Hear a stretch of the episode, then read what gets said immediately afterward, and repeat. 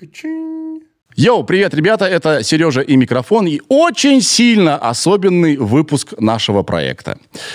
А, сейчас много будет информации, я вас попрошу, пожалуйста, ее послушать, она очень важная, супер важная. И а, касается она и подкаста в целом, и этого выпуска конкретно. Итак, с чего начать? Ну, во-первых, а, как я уже сказал, это очень сильно особенный выпуск, и а, можно сделать исключение. Я вот все время говорю, что э, подкасты это самодельное радио. То, что не требует ваших глаз. Я продолжаю это говорить, но раз уж сегодня очень сильно особенный выпуск, и можно сделать исключение, я вас прошу, если вы привыкли слушать нас в аудиоверсии, включить видео. Потому что вы, во-первых, поймете все не на 100%, а самое главное, не увидите красоту. Вот, это раз. Второе. А, нам два года исполнилось на прошлой неделе, и в связи с этим у нас будут изменения в подкасте к лучшему. К лучшему, спокуха, к лучшему. Такие, такие, знаете, спокойные изменения, и они больше касаются творческой части. Во-первых, а, мы прощаемся с нашей звездой, которая у нас здесь в студии. Все, до свидания. Спасибо, два года она была а, у нас в кадре.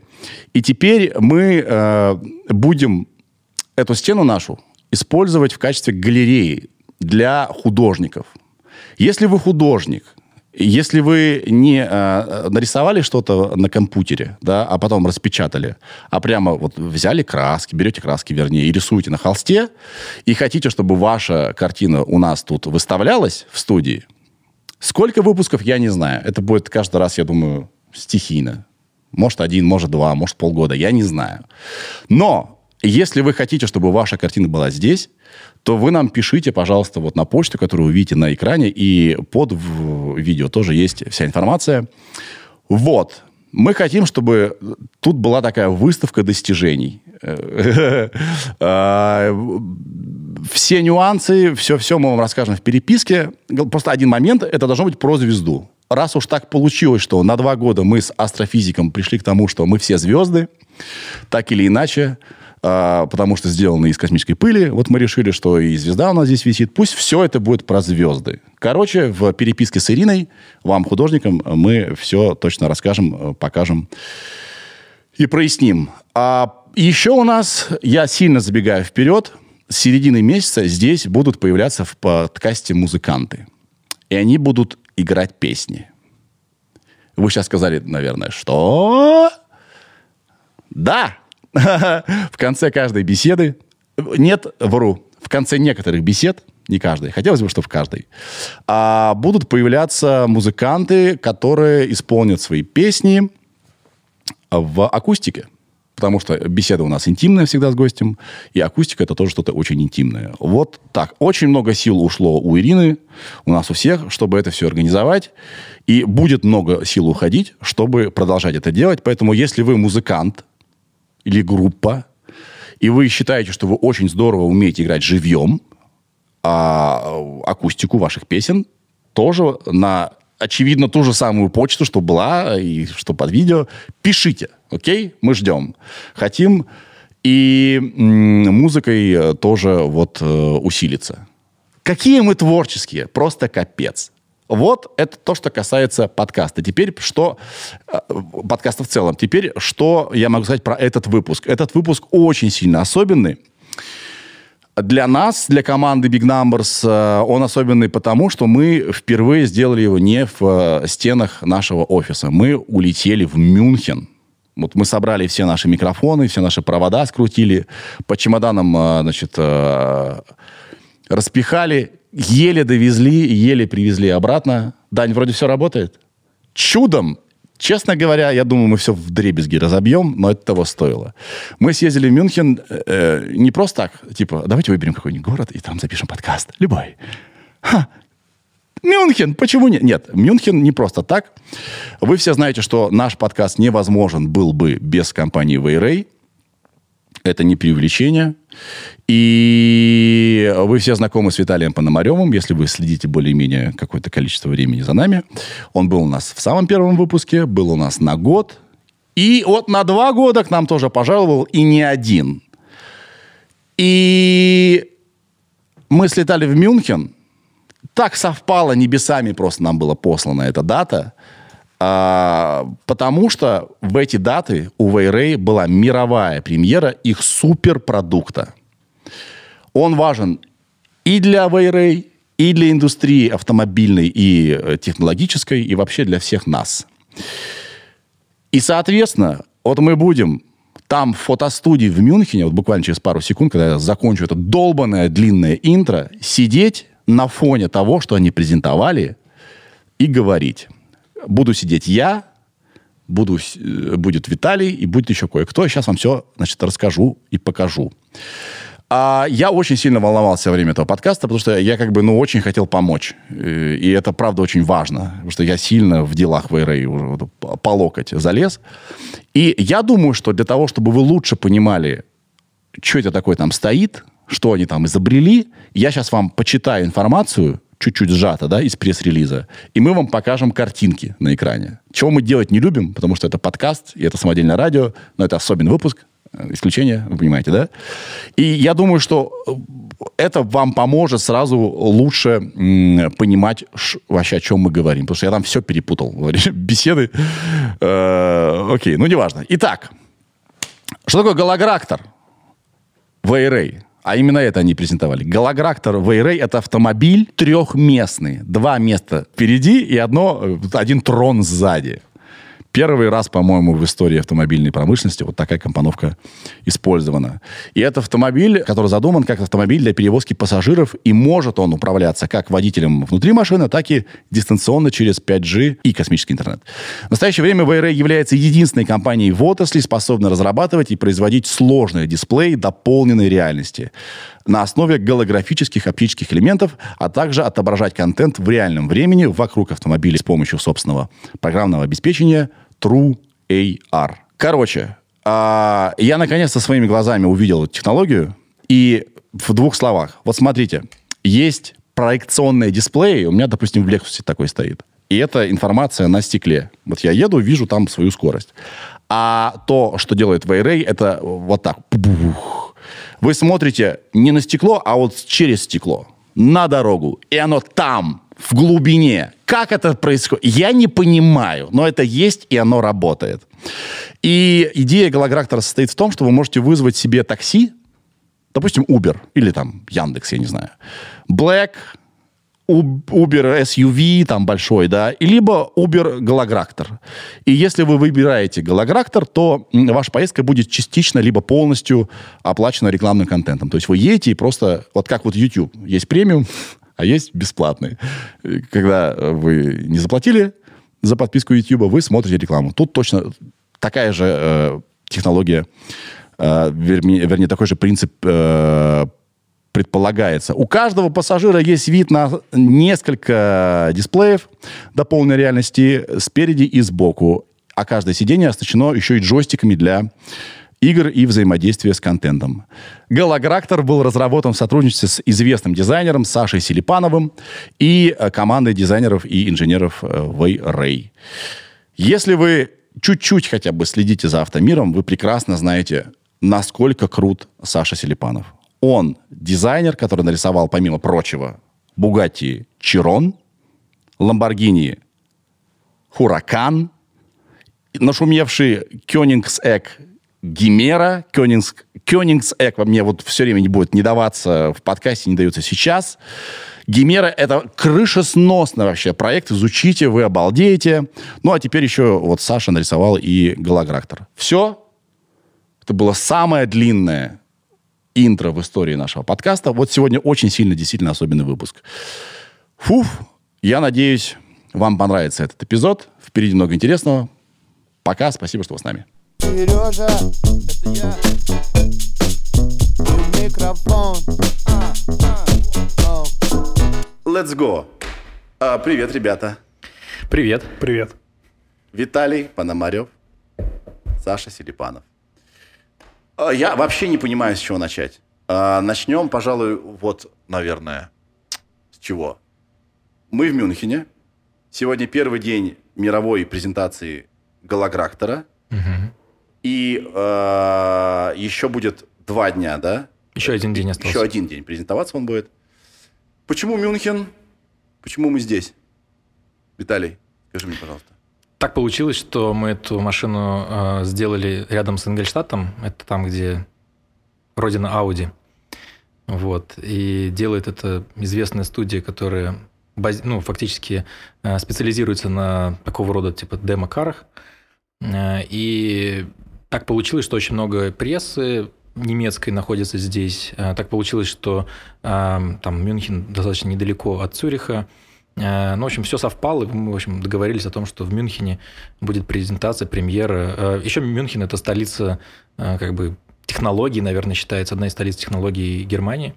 Вот здесь там, там высо... вы... высшие школы, там известные технические находятся. В общем, как-то так совпало. Наверное, один из самых современных городов Германии, который очень там помешан на mobility, на всяких новинках автопрома. Здесь два как бы крупных автоконцернов находится, это BMW, Audi, вот в, этой, в этом регионе, да. А, ну, как-то вот так удобно географически получилось. Угу. А, я хочу одновременно, чтобы у нас подкаст был довольно серьезным, потому что угу. это большое дело для тебя, для WayRay, э, для Саши, для меня. Я очень переживаю, я себя считаю частью Вейры, Саша. Вот, и одновременно раздолбайским. И ребята мне посоветовали, чтобы я э, не переживал пивасик. Я вообще не пью straight age человек. Никто и, не пьет. И не собираюсь никогда в жизни. Но, во-первых, два года э, подкаста Сережа и микрофон. Во-вторых, большое дело. Ребята, пивасик. Да. 5 градусов. Давайте. За, так сказать, высокие технологии. Да. Угу. Если я полезу драться э, в середине подкаста, как-нибудь просто поймите меня, ладно? Все простим. Какая, какое дерьмо. а, так, мы здесь. Э, эта машина сейчас э, не совсем э, машина. То есть это то, как она может выглядеть, правильно? Что это такое? Мы вот, вот сзади нас. Что это стоит? Это Саш, что это? Ну, на самом деле это полноразмерный макет. Да? Mm-hmm. То есть это полноразмерный макет, который сделан в хорошем качестве, со всеми детальками. Он показывает, в принципе, как эта машина могла бы выглядеть, если бы она была бы настоящим автомобилем. Ну, но это пока просто макет. Да. Но сделан он по всем как бы, стандартам автомобильной индустрии, по всем требованиям инженерным. Все, что мы могли как бы, э, за короткий срок разработки этого проекта учесть, мы учли. То есть мы изначально подходили к этому проекту не как к какому-то, не знаю, а, а, дизайну для какого-то а, космического, не знаю, блокбастера о будущем, а это реально машина, сделанная по требованиям безопасности, по требованиям как бы а, амалогация, как по-русски это слово сказать? Homologation, я тоже не знаю, но амалогация, типа подготовки. Подготовка к, к, к дорожному да. использованию, да. Да. То есть э, мы ее делали с э, намерением сделать настоящий автомобиль. И вот этот полноразмерный макет – это э, то, что показывает, как этот автомобиль мог бы выглядеть на дороге. Да, при том, что самое интересное у него внутри, правильно? А, и тут следует, наверное, объяснить вообще тем, кто не в курсе, да, я немножко забежал. Значит, кто ты, что такое Вейрей и кто ты, Саш, э, значит, два легендарных человека сейчас, э, значит, э, сидят, я, я себя чувствую в шое просто мелкой, вот, поэтому мне нужно еще пиво выпить. Давай Вейрей решилась, да. вы, вы решили сделать автомобиль. Во-первых, вы не, авто, не автокомпания, вообще ни разу. Вы делаете голографии. Да. Почему нельзя говорить при тебе слово проекция? И почему нельзя э, путать проекцию с голографией? Мы с тобой уже обсудили много раз, uh-huh. да? И это ваша э, уникальная технология, да? DeepTech, тоже много раз с тобой уже обсуждали. И как бы вокруг голографии и построен этот автомобиль. Он совершенно безумный в том смысле, что там три места, два впереди и супертрон сзади. И все пассажиры, которые могут да, там э, находиться, они все в общем, для них вся эта голография доступна. Это раз. А, два, это автомобиль, который подразумевается, что ты не водишь сам, правильно? Да. Давай Вообще расскажу. слишком много всего. Да. Ну, в общем, а, предыстория. Так да. как мы работаем с большим количеством автоконцернов, мы наблюдаем то, как они мыслят, то, какие у них есть идеи, и даже вот там среди немецких автоконцернов разная философия. Люди по- по-разному воспринимают будущее, и, соответственно, у всех есть какие-то там идеи фикс, все думают, что там через 5-7 лет, когда вот выйдут машины, на которыми работают сегодня, что-то будет в тренде. Очень сложно предугадать как бы тренд заранее, потому что цикл разработки автомобиля там 5-7 лет, да, и там а новые платформы там еще дольше может быть. И из-за этого как бы э, ты, у тебя очень много стоит, да, как бы большие ставки, да, то есть если ты ошибешься в тренде, то как бы стоимость это фактически ты проиграешь конкуренцию, это огромный рынок. Наверное, скорее даже время важно. Ну да, ну ты, ты потеряешь рынок, это время, да, потерянные деньги, вот. И эм, э, поэтому традиционные большие автоконцерны, которым есть что терять, они идут достаточно планомерно, то есть отгрызают от этого будущего по кусочкам, да, то есть там по проверенным технологиям, по там действительно там радикальных инноваций ждать от того, что называется legacy OEMs, то есть автоконцерны с какой-то историей, да, с каким-то бэкграундом, вот, ожидать от них этих инноваций там, сложно. И, не, и не, не стоит в этом упрекать, потому что они массивные организации, у которых, на которые работают там десятки тысяч сотрудников. Сотни даже. Да, сотни тысяч сотрудников, которые э, там есть еще trade unions, да, вот эти как профсоюзы. профсоюзы, да. А, то есть это очень тяжелая машина, им приходится лавировать там между там невозможным. Еще когда у тебя особенно у тебя какие-то акционеры а, в виде государства, например, да, в виде там старых семей, которые там мало понимают в будущем, и как бы топ-менеджерам этих организаций очень тяжело, угу. тяжело предсказывать это будущее. Но как бы все как бы было хорошо, ну, как бы в индустрии, в автоиндустрии, пока не появился Илон Маск, ну, я утрирую, но тем не менее, да, да. который, а, наверное, сделал там одну вещь, просто изменил процесс принятия решений в автомобильном мире. Да, то есть я думаю, что помимо вот всех тех крутых штук, процесс принятия решения у него был достаточно straightforward, то есть очень, очень простой. Есть один оунер продукта, это он, и все, и он решает, будет так или так. Uh-huh. Я просто как бы, мы там с ними взаимодействуем, скажем так, могу сказать, что а, у Tesla там N-2, то есть сотрудник, есть, есть Илон, есть там N-1, там его прямой подчиненный, и прямой подчиненный прямого подчиненного стоит в воркшопе и режет стекло как бы представить себе, ну, в какой-нибудь другой там большой организации невозможно. У тебя всегда будут боссы, боссы, боссы, боссы, боссы, боссы. Ты знаешь, ты работал в Volkswagen, да, ты mm-hmm. можешь себе представить, как, как, сколько там этих менеджеров. И очень сложно ну, там реально в этом как-то ориентироваться. Так вот, э, история, почему вообще этот автомобиль как, как концепт сейчас существует, это потому что, наблюдая за, за вот этой сложной а, с этим сложным процессом принятия решений, э, мы поняли, что такого радикального никто из автоконцернов сегодня предложить не может. А здесь набор, целый набор функций. Угу. Это не только машина, которая построена вокруг дополненной реальности. Это машина, которая построена с прицелом на то, что будет востребовано через какое-то время, там через, допустим, 5 лет, на что будут зумеры, которые сегодня зумеры, которые там сидят в ТикТоках, а через 5 лет их покупательская способность сильно изменится, да, но они будут выращены на идеалах сегодняшнего дня – что этим людям будет интересно. Да? Как, как они будут вообще относиться к автомобилю? Угу. Для них это будет что? Это будет э, вещь, которой хочется обладать, или ей как-то хочется, ее как-то хочется использовать, да, и быть как бы частью этого опыта. Так вот, мы построили этот концепт на вот этих принципах, которые, которые нам кажется, будут э, востребованы вот в ближайшем будущем. Это в первую очередь развлечение – то есть прицел на то, что ты сидишь в автомобиле, который тебя везет как такси, как ride-hailing, да, а, и который развлекает тебя, то есть дает тебе возможность играть, взаимодействовать с контентом, создавать этот контент. Угу. Поэтому у нас есть джойстики, игровые джойстики для каждого пассажира, то есть три да, пассажира. По два, да? Да, по два джойстика. Очень похоже на PlayStation, но там немножко другая, другая механика. А, поэтому мы сделали на самом деле а, air knife, то есть это воздушный нож, который разделяет воздушные потоки внутри машины, потому что никто не знает, сколько эта пандемия продлится. Да. Конца ей пока не видно. После этого может появиться что-то другое. Люди по-другому будут относиться вообще к безопасности внутри да. автомобиля.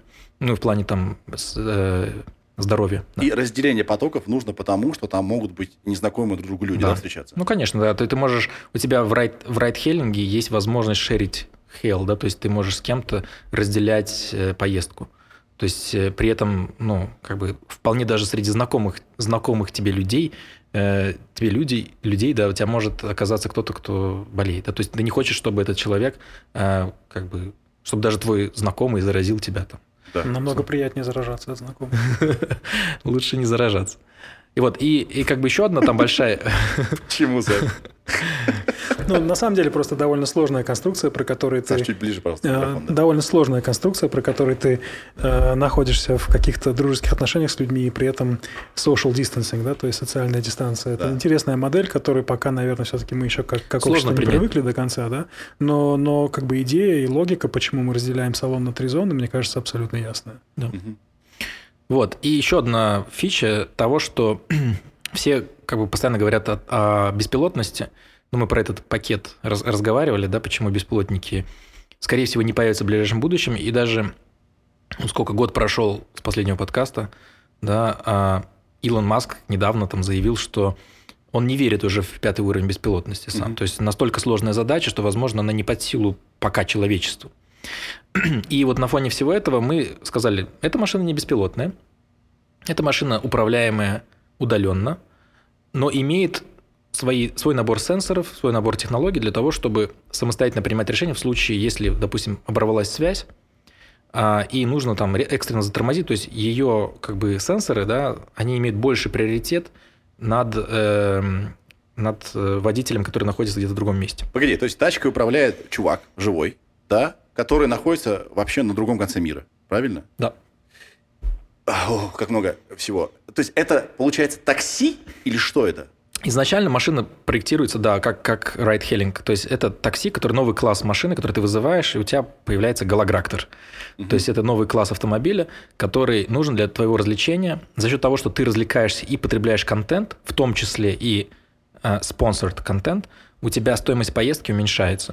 То есть фактически ты как бы можешь довести до, до такого уровня, когда поездка будет бесплатна.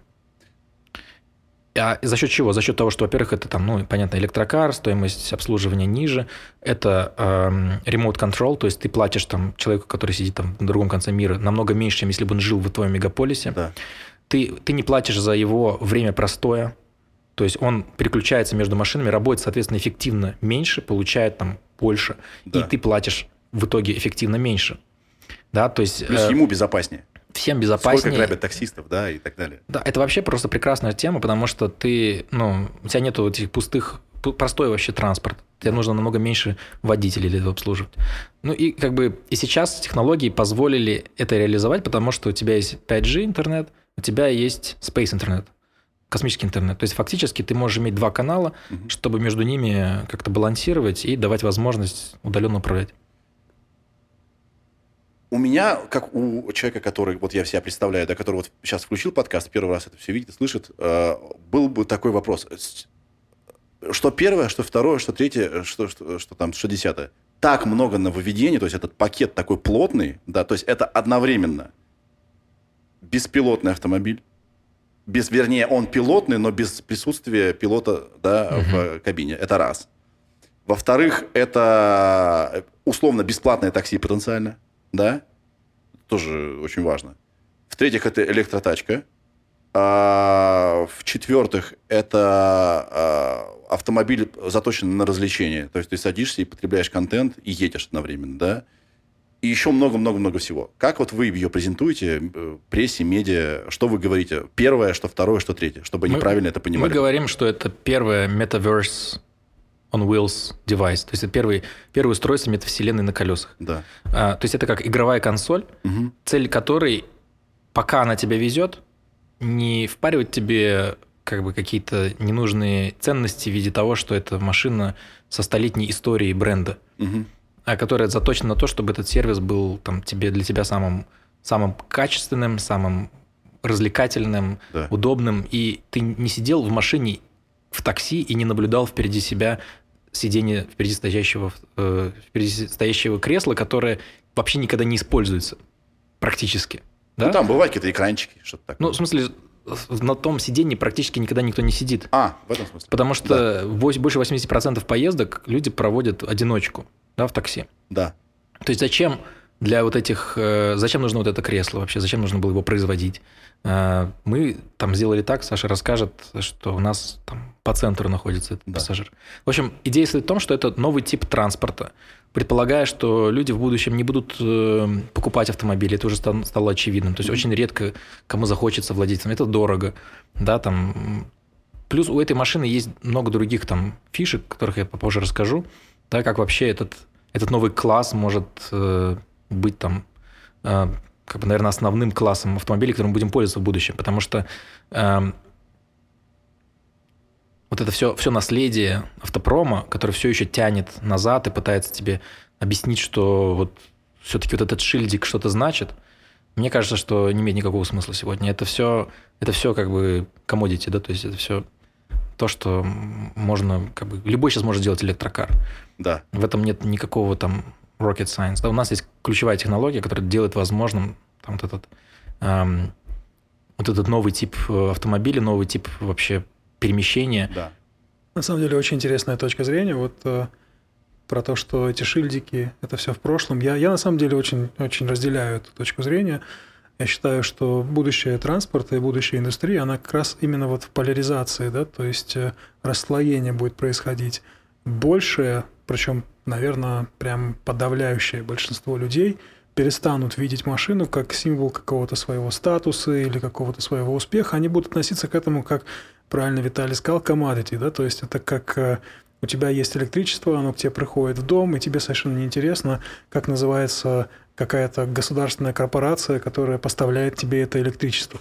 Вопрос в том, что это электричество дает тебе как бы как, как, э, как э, э, возможности, да? Mm-hmm. то есть что ты делаешь с помощью этого электричества. И транспорт, вот просто путешествие из дома на работу, да, то есть вот самая не сексапильная как бы часть передвижения по городу, просто сидя в коробке, оно превратится в комодити. И вот именно что делать со временем, которое люди проводят внутри этого транспортного средства, каким образом из этого времени сделать что-то привлекательное э, для, в первую очередь, конечно же, юзера, пассажира, но и с точки зрения бизнеса для э, всех включенных в процесс. Вот это очень интересный вопрос, и мне кажется, у Wayray, у Виталия просто фантастически интересный э, взгляд на этот вопрос, и интересные были идеи. И э, вот я, э, когда сказал, что это будет э, расслоением, я имею в виду, что остаются, конечно же, фанаты автомобиля, такие вот, как в данном случае за этим столом, наверное, я все-таки, да, энтузиасты, которые все-таки любят водить и обожают как бы, машину как, как эмоциональный предмет. Но даже в моем случае, в случае людей, которых я наверное, отчасти представляю, вот это будущее, оно на самом деле очень, очень интересное и позитивное, потому что означает, что люди, которым машина не так симпатична, не так важна в их жизни, они перестают быть фактором. То есть для них мы больше не делаем эмоционального продукта. Для них мы делаем что-то совершенно другое. Мы переводим их эмоции в другую как бы плоскость, в совершенно новый формат. Да? Они, они становятся участниками метаверса, и они погружаются вот в эту вот... Не обязательно всем быть супердрайверами, да, то есть не обязательно всем быть хардкор какими-то петролхедами. А, они, они уходят в другой мир, и они становятся участниками совершенно другой игры. И э, при этом те, кому важно водить, э, они находят себе новую нишу, и, и в этой нише ну, тоже абсолютно счастливы. То есть, да. мне кажется, интересно. Вот э, именно э, э, видение Вейре и Виталия, когда он его озвучил, мне показалось прямо очень-очень привлекательным. И вот, участие в этом проекте, на самом деле, во всех смыслах, э, да, было классно. Да. Спасибо, Саша. Ты говорил про бренды, которым там сто лет и так далее. А ты ведь работал в таких, с такими брендами, да? То да, есть, да, конечно. Я, я не знаю, я интро буду записывать, э, значит, после нашей беседы, но я на там скажу, сейчас повторю еще раз, что ты нарисовал одну из Бугати. Бугати Широн. Широн. Ты нарисовал Ламборгини Херикан. Уракан. Уракан. Ты любишь вообще сложное название в машине? А теперь скажи название фильма, А теперь мое любимое. Ты нарисовал а, Кёнинсек. Почти что 90% попадания в точку. Кёнигсек. Вот. Да? Да-да-да. А, Гимера. И еще э, несколько машин ты нарисовал э, для Genesis. Да? Ну, имеет смысл тоже добавить, что как бы рисовать машины, это, да, это так э, громко сказано. Конечно, я, я во многих этих проектах был ведущим дизайнером, я во многих этих проектах был шеф-дизайнером команды, Да. но это всегда командная работа, то есть Да. я, я всегда снимаю шляпу и отдаю Да. должное тому факту, что не я один Да. создаю эти машины ни в коем случае. Так вот, ты э, в основном делал перформанс-тачки, да. Да. То есть тачки, которые заточены под гонки. Ну, не обязательно под гонки, но под, под э, как бы э, самый экстремальный э, перформанс. да. Да, да. И тут, значит, V-Ray, и тут, по сути дела, девайс на колесах, да. А, Я говорил, что ты сделал для Genesis, да, две, две тачки э, электро. Но все равно это электро, да, автомобиль, тут своя, другая логика. А, Почему ты взялся за эту задачу? Потому что она а, вообще ведь не похожа на то, что ты, как бы, на чем ты условно прославился. Да, очень хороший вопрос. Я на самом деле на эту тему довольно долго думал, пытался себе как тоже объяснить, вот что меня привлекает в этом проекте. Меня, конечно, привлекает экстрим. Я вот я так понимаю, как бы а, а, как правильно сказать, красную нить, которая связывает все проекты, над которыми я работал, вот э, особенно те, в которых как бы я ощущаю определенную э, гордость и радость за результат, это всегда связано с тем, что эти машины экстремальные. И мне кажется, что Галаграктор во, многом, во многих планах, он, наверное, ну, один из самых экстремальных проектов, да, то есть тут мы а ты говорим... знал, что это будет называться голограктором с самого начала? Нет, конечно, о названии речь тогда не шла, но когда Виталий озвучил, что они хотят сделать и для чего им нужна будет помощь нашей команды, я сразу понял, что здесь пахнет серьезным экстримом, и это будет круто, это будет бескомпромиссно, это будет вижен проектом, и с точки зрения эстетики, и с точки зрения э, эргономики, компоновки, да и вообще просто переосмысления да, роли транспортного средства в жизни человека. А, Мне было интересно. Я все равно, как бы, да, то есть э, сва- свои, э, э, как сказать, э, убеждения, любовь к автомобилю ни в коем случае от них не отрекаюсь и не отказываюсь, но сам факт того, что мне предлагается участие вот, э, вот в этом вот поляризованном, да, то есть взгляде на транспорт, вот слева одно, справа другое, а мне предлагается поучаствовать и, и слева, и справа, это круто. Вау, почему голограктор? это, это, это что за... Ты панк, что ли? Не, ну вот Голограк. это, это панковская, да, кстати, очень, очень круто, круто, что ты вычленил в этом панк. Да. А, смотри, во-первых, Саша гениальный дизайнер, и он практически с первого раза попал просто в тему. Вот э, он рассказывал, я за него сейчас расскажу, потому что он не стал этого делать сейчас, а, про то, что когда он думал над темой, он сразу предложил вариант там русского э, конструктивизма, ну, советского конструктивизма. Вот. И, и это так классно легло. То есть первое такое типа, вау, почему никто, во-первых, этого не сделал никогда? Да, почему никто не построил там как бы э, визуальный язык э, современного устройства, Да. неважно, автомобиль или нет, вокруг вот этого конструктивизма, да? А во-вторых, он отлично с треугольниками вяжется с вейрейвской эстетикой. Вот. И, эм, и у нас была идея ну, вообще нейминга, то есть я в компании отвечаю за нейминг. Помимо всего остального. Да.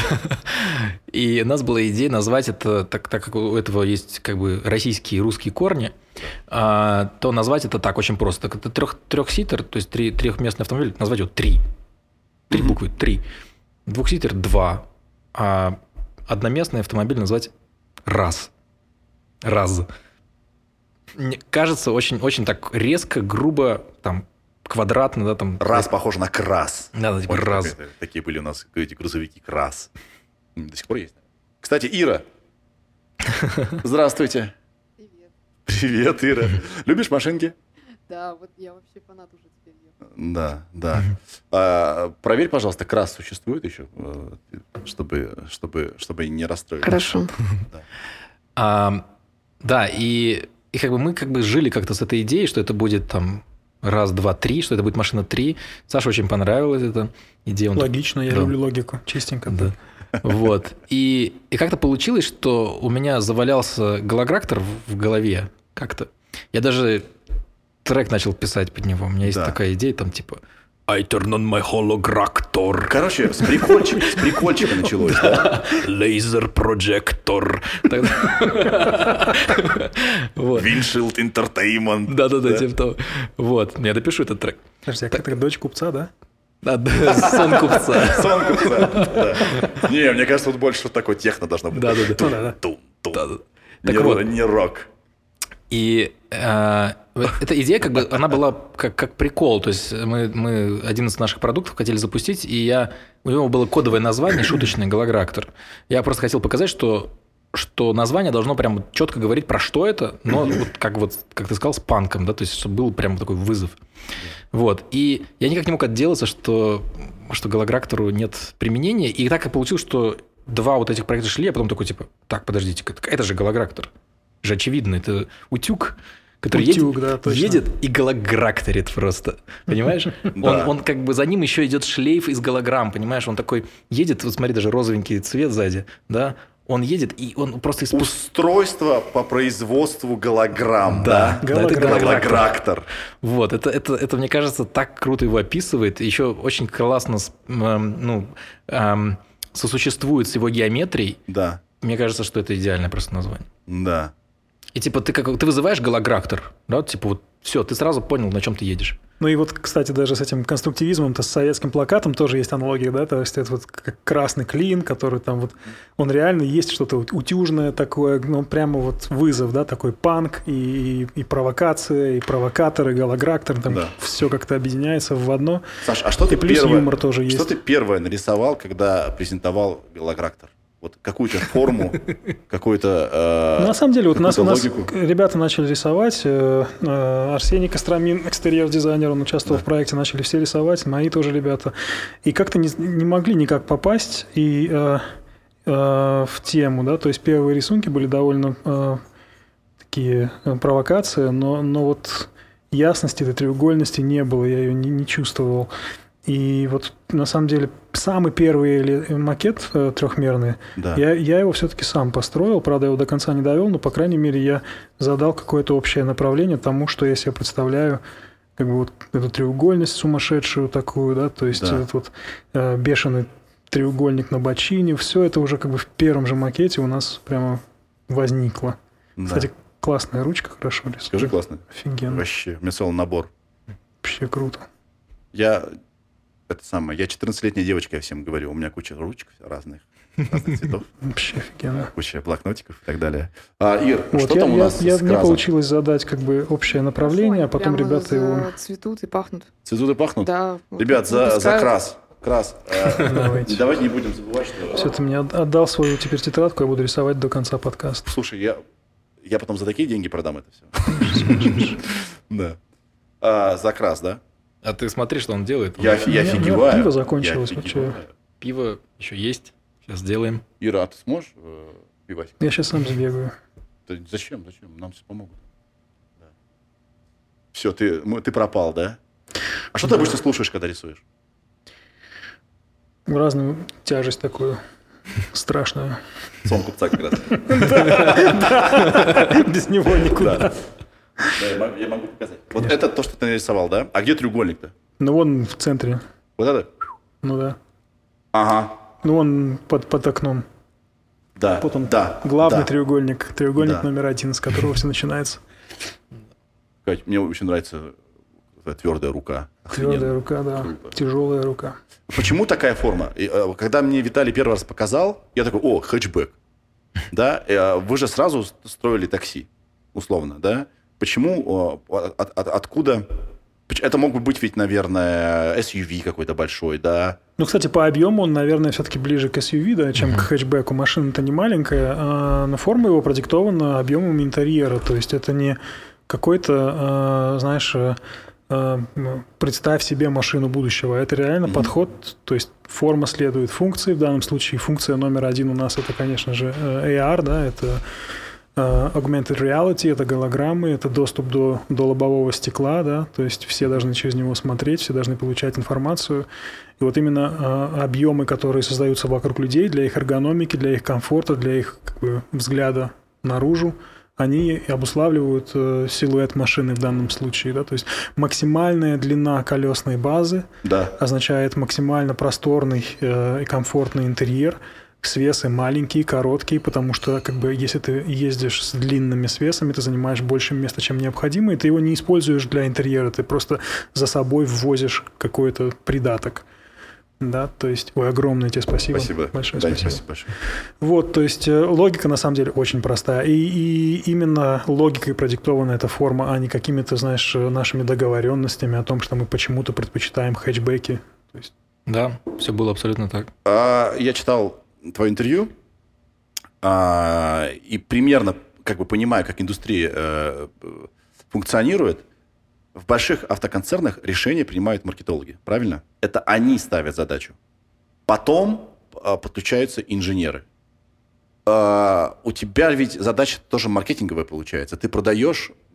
Ну, подожди, но смотри, что понимать под маркетингом, да, то есть то, что мы создаем новый рынок, да, Да, да, да. это да, маркетинговая задача, ну, скорее всего, да. Да. Но при этом, как бы, оно, с другой стороны, мы не проводили каких-то тестов на аудиториях, мы не делали какие-то АБ-тесты, мы не говорили там, типа, не спрашивали людей, интересны ли им вообще голограммы, да, как они себя в этом видят, потому что это бессмысленно. Ты создаешь новый рынок, поэтому Это происходит исключительно от vision, да, то Да. есть от, от- от- от твоей как бы идеи.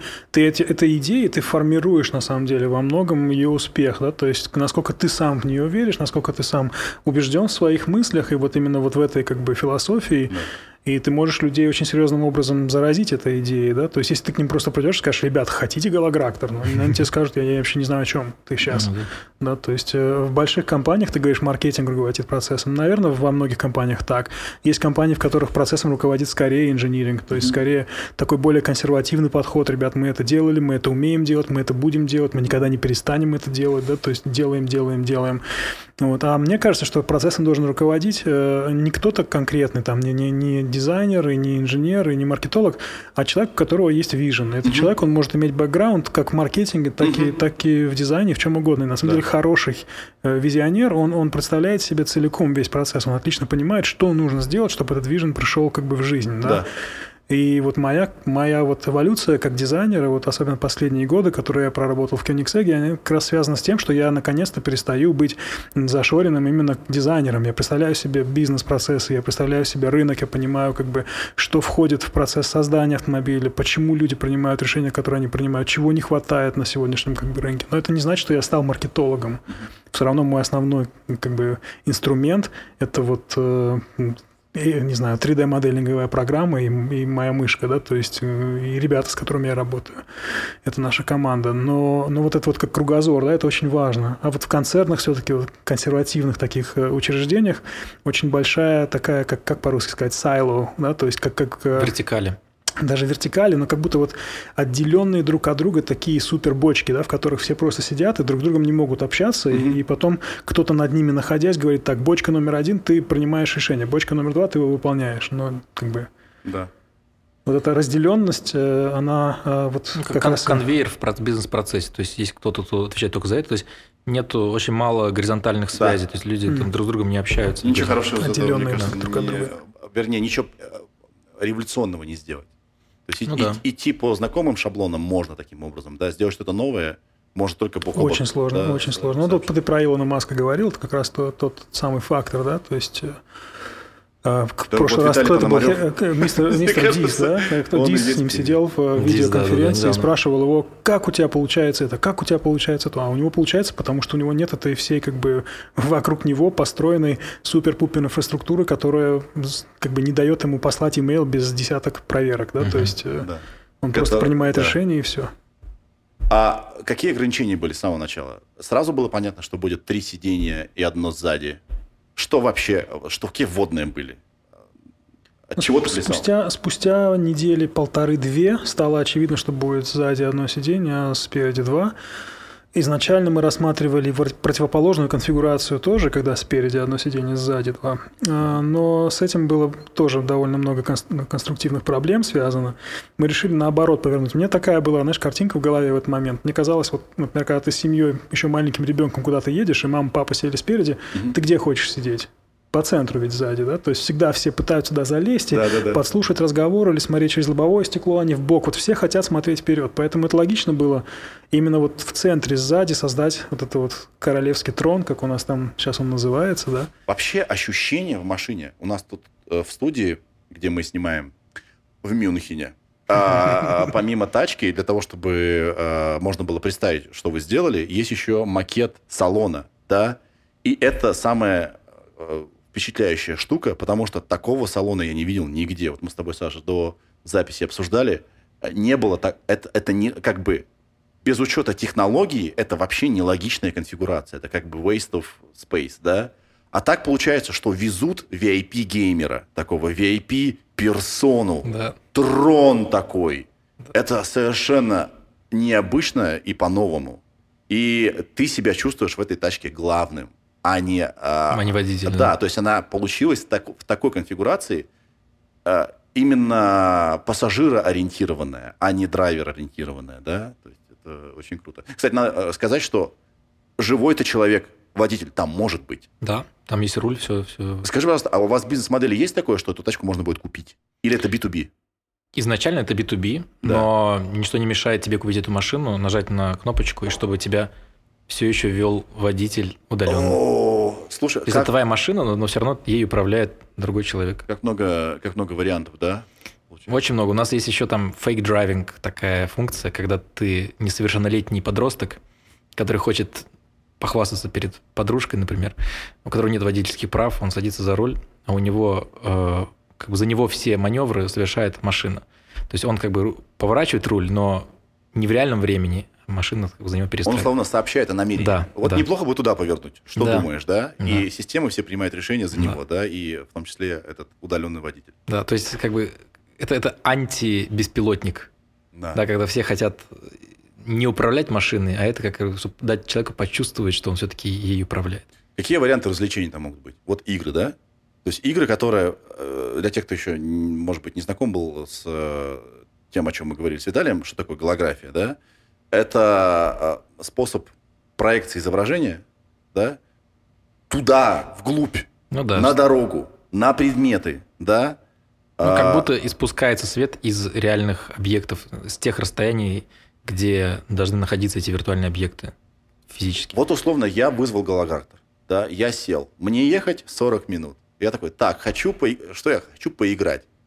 Есть какие-то примерно уже видения, что бы это могло быть? Да, у нас есть много разных идей, но мы бы хотели, чтобы это была все-таки платформа, как, как консоль, например, тот же PlayStation, да, то есть э, Sony не разрабатывает свои игры практически, да. Да, да, да, да. Вот, э, мы хотим, чтобы фантазии все-таки у тех, кто профессионально занимается разработками игр, там, о них, она лучше, лучше работает, чтобы они этим занимались. И, но есть такие простые идеи, начиная от того, Way что...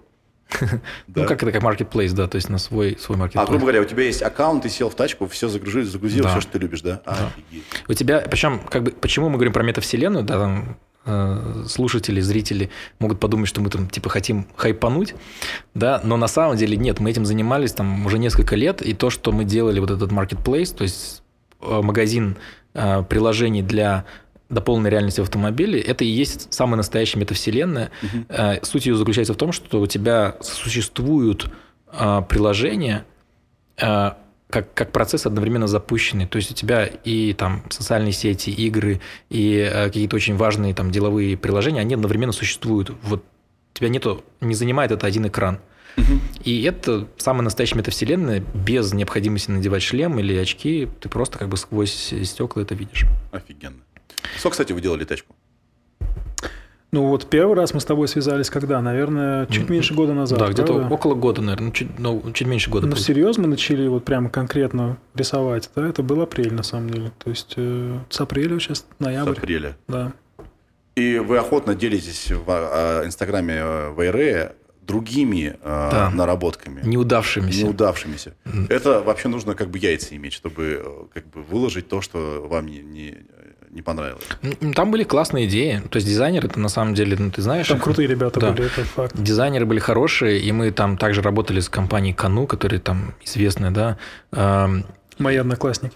Вот, они Надо Сашу спрашивать вообще, не меня. Одноклассники, с которыми вы учились в, в LA? Да, в Лос-Анджелесе, Да. в дизайн-школе. М. Вот, и э, были классные идеи, но ничто так не цепляло, наверное, ничто так не, не, не, не соответствовало этому духу. Как бы надо же... Саша сделал что? Он сделал невозможное. Он как бы есть задача сделать новый вид транспорта, но при этом в рамках автомобильных требований. Да, то есть каждый раз, то есть ты, ты либо можешь делать просто автомобиль, если ты делаешь автомобиль, то он скучный. как правило. Ну, то есть, потому что у тебя есть там требования по стойкам, по остеклению, там, по фарам, как они могут расположены быть. Либо ты делаешь какой-то футуристический концепт, который никогда в жизни не, не, не будет реализован. Так вот он как-то... И еще здесь мы еще накинули сверху так, типа, требований по технологии, пожалуйста, нам, да, там, по углам обзора, чтобы между всеми там, да, вот, посыпали это там еще куча всего. И, и вот, мне кажется, их, его команда там справилась, ну, действительно, объективно лучше всех. Да. И там даже, ну, как бы с отрывом, да, там, невероятным отрывом. Когда что-то химия возникла, когда, ну, мне показалось, что мы понимаем очень друг друга, и что нам не нужно было как бы делать каких-то там типа звонки, когда надо было так политкорректно объяснить, что что-то не так. Все как бы было вообще прямо на одной волне. Да. Да, было супер. Отличный процесс работы вот с Виталием, с командой. Я на самом деле был очень, очень э, впечатлен э, и командой дизайнеров, которые работают на Вейрей, то есть там у них просто сидят крутейшие совершенно специалисты. Вот, э, на одном языке говорим, вот реально понятен фидбэк, понятны наши пожелания. Ребята в нашей команде тоже отличный состав мы собрали под этот проект. То есть я все-таки против того, чтобы это называлось дизайн Саши Селипанова. Это дизайн нашей команды, и у нас как бы вот скетчи будут опубликованы скоро всех дизайнеров. Я надеюсь, что люди, которые работают над проектом, все будут чувствовать определенную долю как бы гордости и участия в этом успехе. Это обязательно. Спасибо, Саш. Я предлагаю узнать про Сашу как можно больше, потому что да. это, это супергерой, и про машину мы всегда можем поговорить потом, а вот это... А, Саш, в чем минусы и плюсы того, что ты делаешь электротачку? Ну, минусы в том, что когда ты, например, там вот э, э, подъезжаешь к повороту, и ты пытаешься сделать дауншифт, и ты хочешь посмотреть, как она будет, как, она будет, как бы... Вот, и звук этот, и запах, вот этого да. всего как бы нет. Да. Это минус. А остальное все плюс. Потому что больше места для интерьера, да. больше как бы возможностей по компоновке, а, с точки зрения эргономики открываются новые возможности, да, то есть э, с точки зрения создания хорошего транспортного средства только плюсы. Да, вот с точки зрения эмоций. С точки зрения эмоций от старого человека, который любит запах бензина, есть минусы. Как ты думаешь, что будет с тачками, а, которые работают на двигателях внутреннего сгорания? Ты, ты все равно об этом больше думаешь, ты в этой индустрии. Ты работаешь, черт возьми, в Кёнигсэг. Не, не, не. не работаешь там? Кёнигсэг. Кёнигсэг. Да, это, кстати, фамилия... Э, да, Кристиана, да. основатель. И там как раз тоже такая модель, как у Виталия в Эйрей, как у Илона Маска mm. в, в Тесле, да. да? То есть э, тот человек, который принимает решение, он один, и он, он рядом сидит. Один, и он с ним как бы есть о чем поговорить, с ним да. все можно обсудить, он всегда да. готов на диалог. То есть, да. Да. Ты как думаешь, что будет с тачками, с двигателем, которые работают на бензине? Ну, я думаю, что как бы для нас всех, да, то есть жителей планеты Земля, было бы замечательно, если бы эти, эти машины бы по большей своей части остались бы в прошлом. И они наверняка останутся в прошлом в ближайшие так, 10 лет, 15 лет, они станут э, чем-то типа исторического достояния, это очевидно но как лошади не являются больше как бы нашим каждодневным транспортом, но при этом остаются объектом любви и объектом а, как бы хобби для огромного количества людей. Точно так же машины с двигателем внутреннего сгорания, наверное, перейдут в категорию э, эмоционального какого-то хобби-предмета, да, угу. которому ты уделяешь огромное количество своего времени, может даже своих э, заработков, тем самым делая это привлекательной индустрией, но они не будут э, как бы на дорогах общего пользования, наверное, наверное, так часто встречаться. Может, какие-то зоны будут отведены, где все еще можно ими пользоваться. На треках наверняка можно будет ими пользоваться. Вот, то есть какой-то будет более нишевый продукт. Ну, вот меня это на самом деле совершенно не пугает. То есть я, наоборот, в этом вижу э, справедливость и какую-то логику, да. То есть э, если ты просто ну, едешь э, сбросить детей в детском саду, в школе, выбросить, не знаю, доехать до работы, зачем тебе нужно при этом сжигать да не знаю, бензин и загрязнять окружающую среду, и, и при этом жить с компромиссами, которые означают двигатель внутреннего сгорания, его сложность э, в эксплуатации, в ремонте. Это же во всех смыслах на, намного более сложный механизм, чем, чем просто электрическая тяга. Мы тут шутили, э, что э, из-за того, что вот мы, я тоже обожаю, у меня тачка старая, да? Конечно, вот, ты рассказывал. Бензин, вот это масло, Руль там всё. вообще замечательный. Но нужна специальная версия для таких, как нас, электротачек. То есть это электротачек, тачки, у которых где-нибудь стоит мотор, который ни к чему не подключен.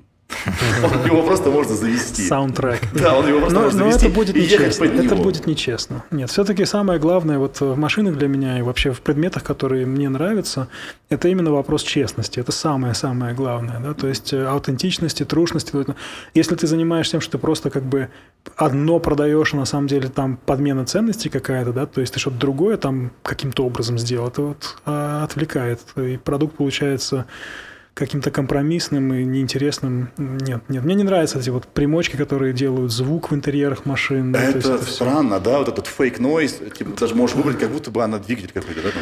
Или двигатель, или наоборот, даже вот этого двигателя, это просто дурацкий какой-то дизель, отвратительный совершенно, но при этом внутри машины у тебя звук, как будто ты сел за Мурсиелага, да, то есть, ну, ребят, то есть э, подмена ценностей, вот этого надо точно избегать. И вот Да. э, именно это мне привлекает, меня привлекает вот в Галогракторе и в том, что делает Вайрей, и вот в том, что мы сделали вместе, это он все-таки очень аутентичный, да, он- у него там Да. нету ни одной вещи, которая просто вот потому, что мы хотели так, но пришлось сделать иначе. Ты был знаком с понятием диптек до того, как начал общаться с Виталием? Вот это слово я услышал первый раз от Виталия год назад. А ты, а ты понимаешь суть его значения до сих пор? Или Я его нет? как бы чувствую. Короче, а, Диптек как чувство. да, Виталий мне про то, что хочет э, производить тачку, начал говорить где-то около года назад. Или, Не больше, наверное. Даже больше, ты мне рассказал. два года назад, да. И с тех пор, за последний год-полтора, просто посыпалось такое количество новостей про электротачки. Порог входа в этот бизнес стал настолько низким, то есть вся индустрия начала уже понимать, откуда ветер дует. Да? Ты можешь купить, грубо говоря, просто запчасти и построить сам электротачку. Вообще не проблема. Да? Стали продаваться свап-комплекты для того, чтобы сделать из своего, не знаю, старого э, Volkswagen Жука э, электротачку буквально там за неделю, даже меньше, да? И тут я понимаю, насколько твоя философия диптек как бы работает. У тебя не еще один электроавтомобиль, да, у тебя чуть больше. У тебя автомобиль заточенный под развлечение, причем уникальное развлечение, которое хрен ты повторишь, да, потому что технология все еще ну, как бы сложная Да. и недоступная. Все верно? Да, да. Да. Диптек, как, как объяснить в двух словах, что такое диптек? Виталий. Идти туда, куда другие боятся. Идти туда, куда другие Ну, боятся. то есть делать что-то очень долго, сложно, дорого, с высоким риском. Вот это диптек. Да. Вот твое обучение, как много лет ты потратил на то, чтобы стать тем, кто ты есть, это диптек. Да? То есть я не могу... Как ты думаешь, а вот могу, допустим, я условно, жи- живущий там где-нибудь в Кирове, да, ск- сказать, я автодизайнер, нарисовать тачку э, даже в 3D-модели. Нет, конечно, так не работает. То есть у нас полно ребят, которые из глубинки тоже выбрались и приехали, в Европе работают, и замечательные дизайнеры, кстати, вот из, из России вот Да. очень много прям крутых дизайнеров сейчас в индустрии. Они все были одержимы идеей того, что они станут дизайнерами, но они для этого проделали громадный совершенно путь. Никто просто так не проснулся, ничего не нарисовал. Многие считают, что они рисовали в тетрадках, и Ауди у них украли идеи и построили свою... Я получаю, мне нужно папку целую создать, знаешь, вот просто папка Да. психопаты. Да. И туда вот это все сохранять. Я получаю такие письмена. Причем я когда об этом рассказываю своим ребятам-сотрудникам, они мне говорят, слушай, у меня тоже есть такие кандидаты, мне тоже их шлют, мне тоже То есть какие-то, ты знаешь, украл из их снов стопудово, да? снов. Не, Да. я ничего не украл. Меня пишут, спрашивают с просьбами о поддержке. Поддержи, помоги, потому что вот Audi, они построили компанию, 300 тысяч человек, человек не работает, но все мои идеи.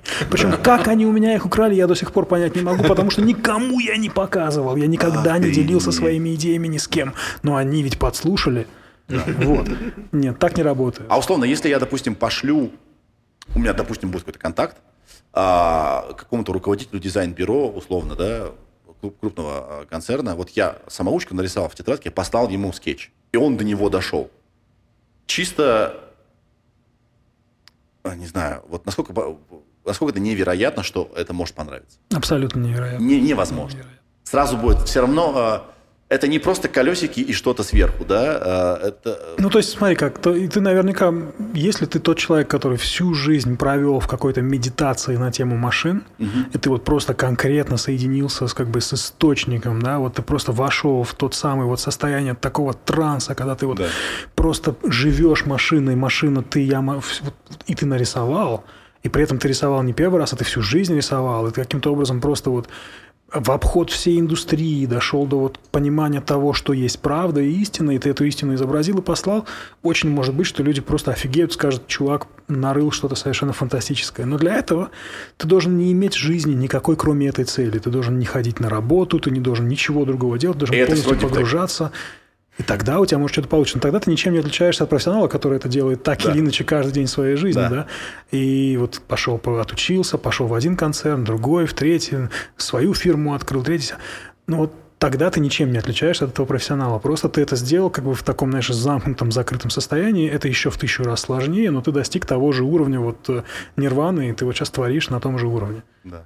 Самая красивая тачка для тебя в истории. Ой, там их очень много. автомобилей Там реально стоит. Много. три В основном, хотя бы, в, основном, в основном э, машины, которые никакими компромиссами не обременены. Да? То есть, э, например, там э, Ford GT40, который выиграл Лиман. э, Какой? Оригинальный или э, переиздание? Ну, кстати, и оригинальные, и переиздания. Мне кажется, что переиздание, не то, которое сейчас, а которое в начале 2000-х было, оно было просто замечательно. Отлично. просто То есть это, был- это было настолько седл, да? Самый, самый грамотный экстерьер из современных машин это в этой машине. Да. Вот, Ford, конечно, там очень много разных Ferrari, начиная от э, Short Wheelbase 250, GTO 250, 312 AP, 330 AP3.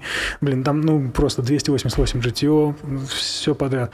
Ferrari просто круто. А, вот, Defender оригинальный, старый, а. Мини первая, Гольф. Кстати, Гольф, на самом деле, это во многом имеет отношение Да. к Галограктору, потому что Гольф, он, он ведь тоже девайс, да, то есть никто не покупал Гольф, ну, за исключением GTI, никто не покупал Гольф, потому что он собирался тащиться по как бы автомобильным своим там фетишам. Это была машина сугубо утилитарная, которая как можно меньше внимания на себя хотела забирать и давала тебе, наоборот, возможность насладиться вот видом вокруг, семьей, третьим, десятым. Теперь у нас есть как бы новая, да, то есть реальность, у нас есть э, метаверс, у нас есть наша цифровая как бы жизнь. Вот голограктор, на самом деле, в нем есть что-то от гольфа. Вот я, я изначально не, не хотел э, как бы полностью уходить от, от, от вот этой Да. гольфовости, потому что я считал, что вот Джуджару и то, что они сделали с этой машиной, это было классно. И какую-то вот небольшую инъекцию ДНК э, Джуджару хотелось все-таки. Да, воспринимаю это как комплимент, потому что мне как раз хотелось, чтобы машина получилась самый утилитарный, самый как бы как новый стандарт. Вот гольф это же стандарт, да, в индустрии. Да. Все говорят гольф-класс. Почему это гольф-класс? Потому Да. что это Открыл ссылка. целую да. новую Тут вообще еще жанр. такая штука. Я когда вот увидел уже вот этот, да, а, э, там падает. Вот эту тачку уже увидел. э, Ты мне прислал э, по секрету картинку. Первое ощущение, как хорошо, что она похожа на то, что ездит на дорогах. И одновременно не похожа, потому что в ней так много нового, что если она еще и будет выглядеть как что-то вообще из будущего, это уже масло масляное. Многовато нового, да? Э, Не знаю, вот это как потребителя вот такое. Но при этом э, как бы зоркий глаз Конечно. увидит в ней так много в экстерьере. Кстати, в экстерьере. Про зо- зоркий глаз. Что это наверху такое? Что это за плавник? Креветка. Почему это? Вы называете это креветкой? Креветку. Да. Креветку. Скажи, пожалуйста, Саша, что это такое? Ну, то есть, э, это системы, э, которые, которые э, делают голографические проекции для, создают проекции для, для заднего пассажира. Да. Были в какой-то момент у нас мысли, куда их скомпоновать, чтобы их было как бы не видно, или было бы видно меньше. Но, но на самом деле, мне кажется, что правильно... есть еще? Не, не, все хорошо. Прости, Саша, я перебил. Ничего. Да, не ты тоже пивка возьми, ты чего? Ира, возьми пивка. Нет? Нет. Да, прости, Саша. А ты просто всем пытаешься пиво втарить, хотя сам ты его не пьешь. А, вот, э, вот я, я вот этот человек. Вот такой вот я. А что никто не пьет? Да. То есть это... э, Не, короче, мы приняли решение не прятать системы, потому что в них вся соль, да, то есть в это все инновации, это и есть то, вокруг чего вся машина построена. Если это прячешь, ты как будто стесняешься того, что там на что были потрачены такое количество сил, времени и, и денег, и в итоге взять это куда-то запихнуть и спрятать, и при этом еще и ухудшить реально технические характеристики, потому что именно в этой э, локации они оптимальны, да? А я еще, знаешь, что подумал, Саш? Э, Я не знаю, обижу я тебя, не обижу. Обижай. А, я сейчас тебя обижу. Обижай. А, это же такси, условно, да? Там можно написать? Это не обидно звучит по отношению к голографтеру, да? И Райд-хейлинг. у такси часто есть вот этот, да, вот этот гребешок, он бывает так, бывает так, и тут же может что-то писать, Да, Ну, гениально. гениально. понимаешь? И, э, и, э, это выгодно. Не нужно тратиться на дополнительную установку чего-то на, на крышу. Спасибо. Да. Кстати, а почему не сделали ее желтой? Ну, come on, ну ride-hailing не желтый же. Ты Uber... Тебе приятно ездить на Uber Black, который желтого цвета с шашечками еще? Нет. Должна быть какая-то бутиковая версия такая. типа, с А тут ты едешь... Вообще даже у голографтора есть классная тема. Если ты сел в машину, и из другого голографтора виден твой новый скин. То есть ты можешь иметь свой виртуальный аватар, который Вау. виден через другой голографтор. Вау. Там едешь, а у тебя там розовые пони летают, там какие-нибудь эти блестки. У меня это будет моя версия. Да. Тебе очень И это розовые. еще одна из э, штук, где можно зарабатывать. Да? То есть это можно продавать. Конечно, да. Охренеть, офигеть. И вы действительно сделали тачку для поколения Z, да, которая э, условно, это такая игра, какой-то Fortnite, которую, да, вот... э, Я вдохновлялся Fortnite. Я играл специально Fortnite весь этот год.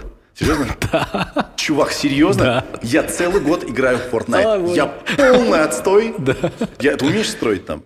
Да, это едешь, бежишь и сразу строишь. Ты вот- умеешь? Ну, как бы я долго этому учился. Они какие-то А ты извращенцы. Ты на чем играешь? На, пло- на плойке, на PlayStation. Там же это просто нужно вот у пальца Да, завязать. Ты нолик. понимаешь, в чем? Я вообще не понимаю, о чем речь. Короче. Пока вы это делаете, я сижу и в 3D в программе строю голографтор.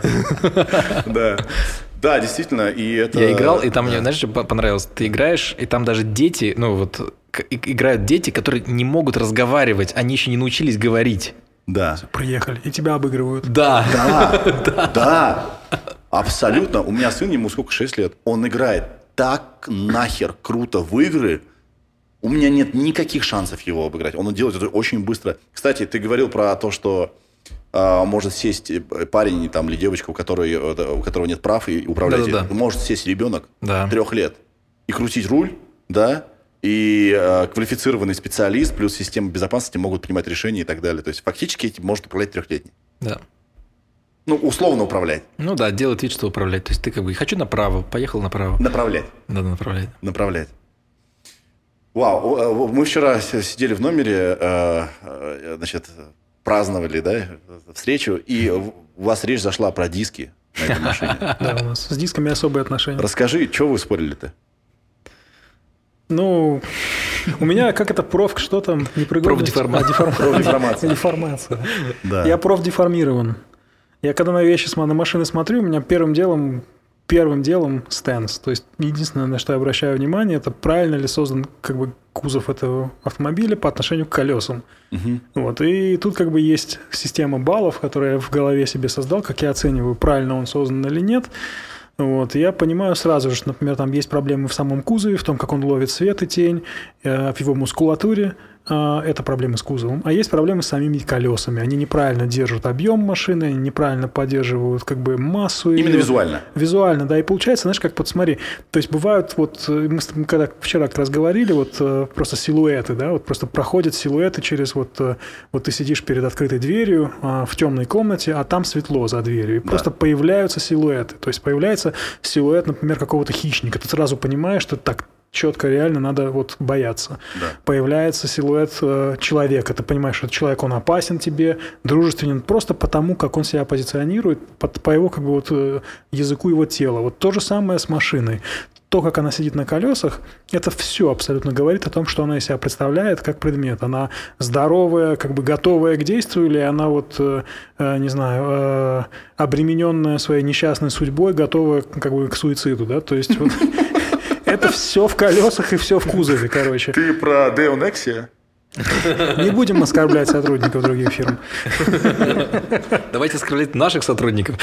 Короче, вот, вот у нас было два варианта колес. Эти колеса, они самые оригинальные, они намного более интересные, и они прикольные, да, я это отлично понимаю. И на них машина сидит очень хорошо. То есть вопрос, надо правильно понять, никто здесь не делает плохой стенс. Но те вторые колеса, они были менее оригинальными, но на них она сидела еще более круто.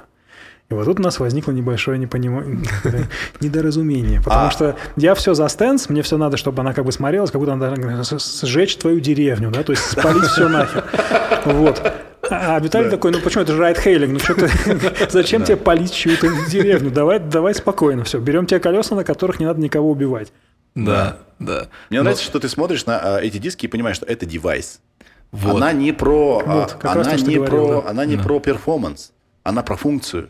Да, но Саша прав, как бы он эстет, и у него действительно те диски, там, ты на них смотришь и думаешь, fuck, хочется, да, хочется, чтобы она прям поехала такая. И там начинаешь себе фантазировать, как она будет ехать, э, как она будет в движении, как вот эти диски да, будут себя вести. Вот. Но вот действительно здесь мы, э, это, наверное, единственное, да, на чем мы сразу не сошлись. Но Но я считаю решение все равно правильное. Как бы сейчас уже, особенно когда общий, общая картина сформирована, да, уже в этот момент, когда она уже стоит перед тобой, уже очень сложно сказать, давай теперь вот это вот выкинем и теперь избавим. Не-не, все, уже как бы вот образ есть. Он создан, он запечатлен таким, какой он есть. И уже ничего менять не надо и не хочется, по крайней мере, мне. да. Сейчас про дальнейшие шаги. Их два. Э, Два, два направления. Бизнес-шаги и э, технологические шаги. Да? Вот для того, чтобы можно было уже сесть в эту машину и поехать, сколько должно пройти времени и что должно быть сделано?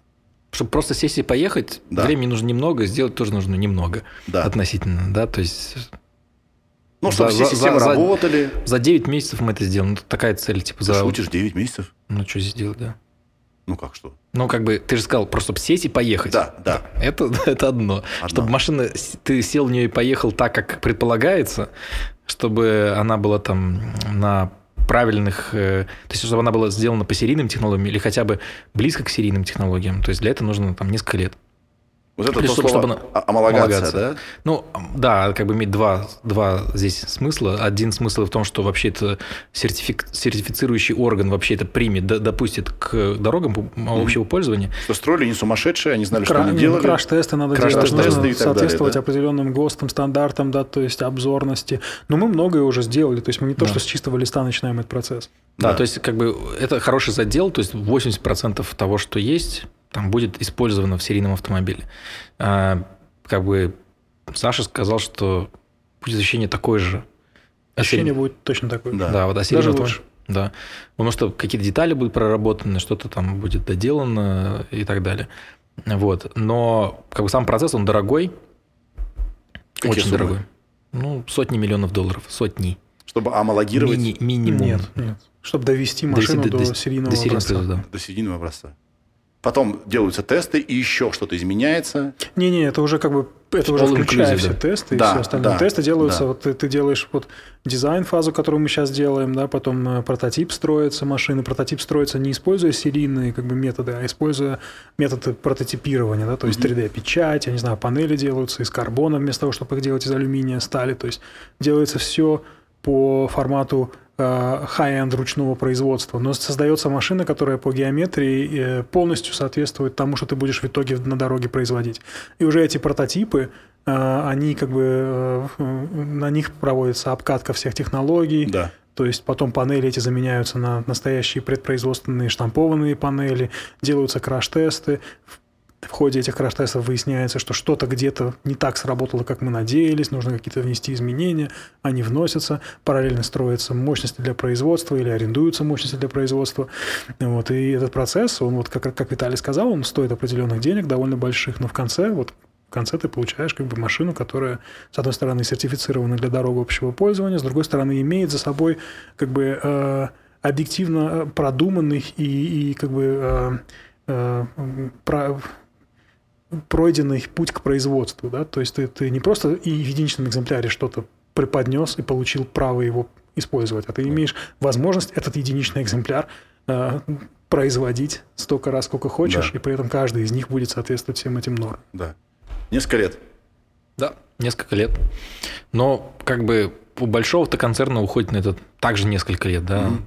Просто какие-то из этих процессов, того, что описал э, Саша, э, их можно аутсорсить. Мгм. есть есть отдельные компании, как, например, там та же самая Магна, которая даже по заказу там автоконцерна делать какие-то модели, которые автоконцерн не хочет у себя производить. Потому Очень что- часто, да. Да, потому что, например, там объемы небольшие, например, гелик, да, вот гелики там Мерседес у себя не производит, он производит в Австрии, в Граце, Да. на, на, на мощностях Магны. И Магна даже за них делает какую-то часть работы по поиску поставщиков, там по, даже по дизайну немного.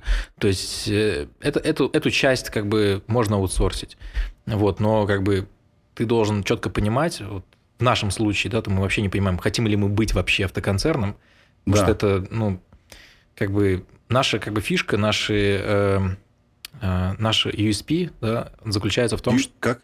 Ну, уни- уникальный, selling Уникальное proposition. такого предложения. Да-да-да, USP, да. Да. Наше, наше предложение как бы заключается в том, что мы там номер один в голографии и хотим вот этот experience, опыт эм, целиком его, его иметь, да, то есть его им владеть. А, это marketplace, контент, дисплей. Вот. И мы пока не поняли, хотим ли мы по-настоящему становиться авто- автоконцерном. Мгм. То есть, условно, э, тут уже вот э, бизнес-часть включается, да? То есть, от э, цели этой презентации, я полагаю, не, не говорю за тебя, я как Мгм. бы догадываюсь, да? Ты мне скажи, так это или нет. Показать автомиру, что, смотрите, да, вот мы специалисты в голографии, и это то применение нашей технологии, которую мы видим в тачках. Хотите с нами? Так? Да, в том Да? числе, потому что наш основной бизнес все равно заключается в том, что мы делаем head-up дисплеи да, Да. Для, для них, но нам, нас как бы не устраивает то, как они к нам относятся, как, просто как к поставщикам. Мгм. И из всего изобилия как бы наших технологий, это не одна технология, не только дисплей, но еще и там софт, и маркетплейсы, а, они выбирают только вот дисплейную часть и не видя всей картины. И Мгм. мы хотим показать, что вся картина на самом деле шире, вы чего-то не, не замечаете. Да. Вот. а, И если вы вдруг с нами не захотите в этом участвовать, мы сами это сделаем. Да. Потому что то, что делаете вы, может сделать каждый. Мы можем это аутсорсить. А то, что делаем мы, можем сделать только мы. Диптек. А, Дифтек. Офигенно. Ух, подожди, но по- ваши технологии, они же уже, возможно, будут в других тачках тоже, да? Не только Да, мы готовимся к серийному производству, да. Да? То есть автоконцерны другие с вами работают тоже. Вот, Конечно, а, да. Наши клиенты, мы их любим. Понял, понял. Мгм. Просто а, тачка вокруг этой технологии. Вот может Еще ни разу не было, да, не да, была сделана. Да, да. А, то есть это можно вообще, в принципе, воспринять как э, э, значит, э, сигнал вообще всей IT-индустрии. Потому что, условно, если я произвожу э, телевизоры или э, делаю какие-нибудь дома будущего, да, я такой, о, подождите, в ИР интересные ребята, они сделали тачку. А что, если мы это Мгм. моей идее, да? Ну да, в основном, конечно, хочется вызвать интерес у производителей контента. Да. То есть, как бы, как я уже сказал, то есть автомобиль это не проблема, ну, сделать, чтобы он просто ехал, да. да. А, а вот сделать так, чтобы был контент для него, тебе нужно возбудить интерес. Там у тех же эпиков, например, которые делают Fortnite, да, да. а, там Sega, там Sony и так далее. То есть тебе нужно сделать так, чтобы эти люди увидели в этом рынок, разглядели в Но нем. мне кажется, что они обязательно увидят рынок, потому что когда ты видишь на твоем айфоне э, каждый месяц, каждую неделю оповещение о том, сколько часов ты на нем провел Мгм. в среднем в день, и ты видишь там три часа в день, кажется много, а в, а в пробках ты сколько проводишь времени. Да, То есть да. это, это реально весь мир твоего айфона, да, и все, что связано с монетизацией твоего времени, которое ты проводишь за этим девайсом, это три часа в день.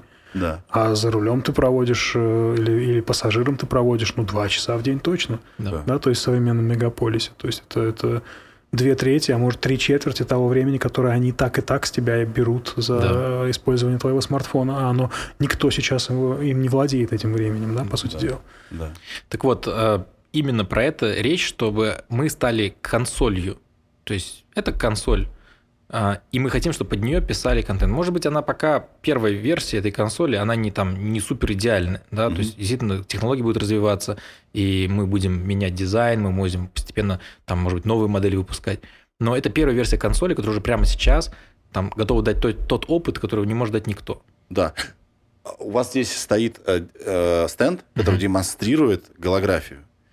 И это нахрен так сложно описать. Вот это тот случай, когда один раз лучше увидеть, чем сто раз услышать. Э, Ты замечаешь, как меняются лица э, журналистов, которые такие, а, ну там что, у вас проекции, да, мы это видели сто раз. когда они смотрят на, вот, вот на демонстрационный вот этот э, экспонат, что они что-то новое э, испытывают, опыт, нов- новый да. опыт приобретают. Вот мы часто с этим сталкиваемся. Проблема в том, что камеры, э, фотоаппараты или, или камеры, да, то есть экран, не экран, а объектив, да, не может это захватить. Вот Ира сегодня, э, я попросил ее, значит, э, встать и посмотреть. Э, Скажи, пожалуйста, как человек непредвзятый абсолютно, ну скажи, правда, как бы ты это описала? Блин. Вот ты сам сказал, а лучше один раз увидеть и не можешь описать, и на меня свалило. Я не знаю. Это фьючер.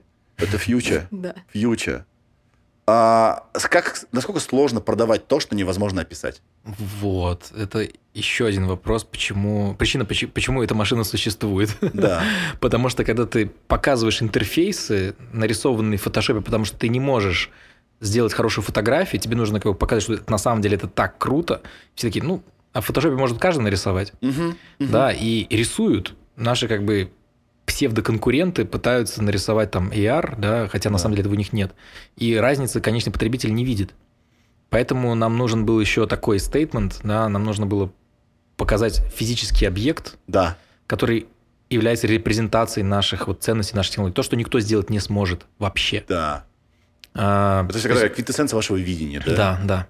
И, и понимаешь, у нас как бы до того, как мы начали работать с Сашей, да, а, у меня было ощущение, то, что я своим акционерам говорил, а, было ощущение того, что это будет демо-кар, нам просто хочется встрях- встряхнуть индустрию и показать такой вот типа символ, там, памятник голографии, да, Мгм. в- э, как бы, который, появил, пол- ну, как бы, который появился в реальном мире. Но к моменту, когда, когда мы уже с Сашей начали работать, уже было четко ясно, что, что аппетит есть сделать из этого реальность. То есть Мгм. это было абсолютно уже понятно, потому что, ну, честно, было очень тяжело а, с этими автопроизводителями, очень тяжело было с- как бы им объяснять достаточно простые вещи, как нам кажется, простые вещи, да, и ты в любом случае там плюешь и говоришь, нет, я сделаю это да сам. Ну вот, и Да. с этой машиной так получилось. Ну, Вау. как бы нам мы доведем, то есть давайте запишем, может быть, надеюсь, еще через какое-то время подкаст. Через когда, год когда, когда уже будет подкаст в гологракторе. Да, ну ты говоришь 9 месяцев, да, примерно? Да, но это на то, чтобы он ездил. Ездил. Да. Получается, через год примерно, да? Мы Мгм. берем там всякие на форс-мажоры, Мгм. конечно же, не будет. Да, вот через год мы сможем уже Да. все втроем встретиться. Как э, раз. Да. А вы планируете дальше, да, работать вместе? Или, Я ты- планирую, да. или только довел до этого состояния, типа дальше сами? Нет, мы очень даже Может, мы планируем. хотим, да. Да, да. Погоди, а каким образом, э, Саш, у тебя устроена твоя карьера? Ты сейчас при дизайн-бюро внутри... Я сам? Кёнигсэк. Нет. Кёнигсэк. Koenigsegg. Кёнигсэк, да? Кёнигсэк. Потому что э, мне вообще надо, надо научиться говорить это название, потому что рано или поздно я же куплю себе Кёнигсэк. Обязательно. Средняя цена которого, кстати, не разглашается вообще. Почему у вас нет цен? Ну, то есть, как бы тот сегмент рынка, в котором участвует э, продукция фирмы Koenigsegg, он, э, мне кажется, довольно известен. Это машины, которые стоят э, пару миллионов евро в среднем. Пару миллионов евро. Я смотрел обзор на... Я пытаюсь найти название. Помоги мне, пожалуйста. Вот ваша гордость, ваша малышка новая, которая... Четырехместная, которая... Четырехместная тачка, которая чуть, Гимера. чуть ли не 2000 лошадиных сил Да, Гимера, это, да. да, это как раз проект нашей Да. команды. Да. А, а почему вы реши- решили... Почему в команде... Может, ответить за них? Может, ты знаешь, почему их решили всего 300 сделать? А, это всегда как бы... эм, Фишка. Нет, это не столько фишка, сколько это требование рынка во многом. Ну, это, это, это и бизнес-модель тоже, это и реальное отражение дел, да, то есть э, мануфактурное штучное производство, в котором не используются э, роботы, не используются никакие как бы э, массовые механизмы, да, Да. то есть э, сложно сделать больше, во-первых. Во-вторых, если даже ты сможешь сделать больше, это очень сильным образом повлияет на востребованность машины, Мгм. да, то есть очень часто такого рода машины покупаются а, не только как э, а, для личного баловства и удовольствия, но и как инвестиция, они Да. растут в цене, а если их будет э, весь мир заполнен этими машинами, то, наверное, все-таки это отразится на их э, вторичной стоимости, Да. и довольно много было сделано исследований им, то есть фирмы такие, как Koenigsegg, а до этого я работал на Как у тебя получается? Koenigsegg. Да. Но все-таки я там, знаешь, Мне тоже научиться. лично знаком. Пара можно миллионов сказать. евро, долларов. да? Да. Не, Ну, в общем, Заработаем. э, э, если, если увеличивать количество, однозначно будет падать цена, Да. а падающая цена означает, что это будет нерентабельный продукт. Да. Да, то есть вот 300 машин за ту цену, которую э, фирма собирается с них снимать, это, это хорошая прибыль для фирмы, это хорошие шансы для владельцев этих машин, что они вырастут в цене, то есть все остаются довольными. Но не так ли, что тоже в Америке там по homologaционным правилам, если мелкая серия, то ты не должен там делать какие-то каких-то сложных краш-тестов, что есть какие-то Мы поблажки? делаем, то есть Koenigsegg делает абсолютно все краш-тесты, то есть там никаких нету вообще просто. Нахер кра- краш-теста получается какая? Но она не дешевая, конечно. Ты строишь машину, которая Там же не одну тачку надо разбить, там э, три, четыре. ну, идеально соответствует всем твоим требованиям. Да. Ты ее как следует бьешь сбоку, бьешь спереди, бьешь сзади, ты делаешь Вау. э, жуткие совершенно с ней вещи, да, то есть э, если одно шасси не выживает, все эти тесты, оно чаще всего не выживает, ты строишь второе, третье, сколько их нужно, столько строишь. Но, но то есть э, безопасность, да, то есть если ты, если ты человеку говоришь, что вот мы тебе продаем эту машину, но потому что мы их сделали мало, мы их сделали как бы по другим требованиям, и поэтому она немножко не такая безопасная, как твои другие машины, но ты нам поверь, потому что все круто. Нет, то есть никаких абсолютно нельзя срезать углов в Да. этом процессе, да, то есть ты продаешь человеку машину, которая по всем ее техническим параметрам может привести к тому, что он, он, он будет на, на, на, на грани, да, то есть на пределе Мгм. возможностей своих автомобиля. И уверенность в безопасности – это ключ к успеху, и тут никто ни, никаких углов не будет срезать. Да. Ни в коем случае. Итак, э, внутри Koenigsegg Koenigsegg. надо говорить просто Koenigsegg. А, Есть дизайн-бюро. Да, а ты э, собрал, собрал этих ребят, Мгм. да, это большинство твоих друзей, и вы, получается, на аутсорс работаете. Есть, э, Ну, мы, мы работаем в первую очередь, то есть у нас как бы абсолютно большинство наших сил ресурсов э, задействовано в процессе, в проектах Koenigsegg. Мгм. Однозначно мы работаем как бы э, бок о бок с Кристианом э, Koenigsegg, фон Koenigsegg, и, и как бы вот он... Если он будет недоволен работой нашей фирмы по дизайну как бы его проектов, ну, это будет большая проблема для нашей организации. Ну, То есть он, он владеет этой организацией, но я ее э, CEO, да, то есть я от- отчитываюсь э, по тому, как хорошо эта фирма э, ведет дела для самого Koenigsegg, но и для других клиентов тоже, потому что я должен показать в итоге, э, э, как сказать, э, успех, да, то есть э, мы должны э, больше заработать, чем мы потратили, показать свою Да. выгодность для концерна, для, для, для группы компаний. Вот. И э, в рамках э, как бы вот этого вот э, эм, процесса работы на внешнего клиента, сам Кристиан фон Кёнигсег, он в этих внешних проектах никак не участвует. На самом деле NDA, да, вот соглашение. Соглашение о неразглашении. Вот. Да. Его подписываю я. И в данном случае я являюсь гарантом того, что Кристиан не знает о планах VRA, пока они не становятся э, общественным как бы, достоянием. Мы работаем в э, закрытых условиях, мы ему ничего не показываем. То есть, когда он приходит смотреть на свои проекты, выключается сразу же вся работа на внешнего клиента. Он смотрит то, что для него делается, кажется- он уходит, продолжается. Прости, что тебя перебиваю. Это тоже классный подход. То есть, получается, э, вот я опять читал твои интервью, да, ты э, вообще дизайнеры меняют место работы, потому что им хочется чего-нибудь новенького. Но пробовать новенькое, а, оставаясь на одном месте работы, вот эта возможность, что у тебя, она у тебя официально есть, это круто. Да, да, это во многом очень круто, конечно, это, это, это супер. а, И ну, в первую очередь, потому что результат как бы вот перед нами Да, сейчас, да, да, то есть да. это проект, который мы сделали благодаря именно вот этой схеме. Да. Да. И э, если я не ошибаюсь, ты был один из тех людей, кто привнес в индустрию, э, вот, в свою профессию новый подход. Более быстрый. То есть а раньше как было? Ты рисуешь тачку, какие-то скетчи, да, условно, он должен был победить внутри э, вашей группы, да, его, его выбирают. Типа, да, все, мы из этого скетча делаем 3D-модель, да, и потом на нее смотрим.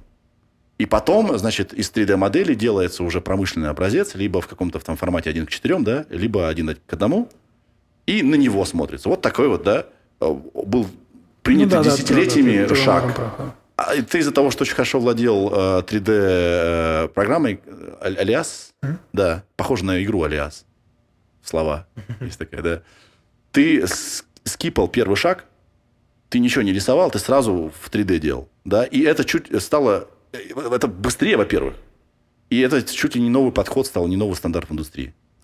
Ну, я, ну как, как сказать, это, наверное, новым стандартом в индустрии это стало, э, потому что э, индустрия все больше и больше уходит от э, э, затратных методов в работе, да, Мгм. то есть во многом э, это совпадение векторов, да, того, что я хотел делать, и того, на что как бы индустрия и так, и так хотела как бы вектор, в котором она хотела дальше развиваться. Но не все компании это приняли пока что. И на самом деле в моем как бы понимании это еще более радикальный процесс, при котором вот они что говорят? Они говорят, окей, там дизайнеры рисуют, вместо того, чтобы делать пластилиновые макеты, мы их делаем в цифре, в цифре их делают цифровые модельщики, дизайнер садится с модельщиком, или дизайнер делает, может, сам какую-то модель, но он делает ее в полигонах, полигональных программах, там, это было раньше Maya, теперь это Blender, но это полигоны, потому что дизайнер, у него такие мозги, как каша, он не может мыслить, он, ему надо лепить, ему нужно обязательно грязь, чтобы была, вот, а я говорю, не-не-не, ребят, язык создания машины один –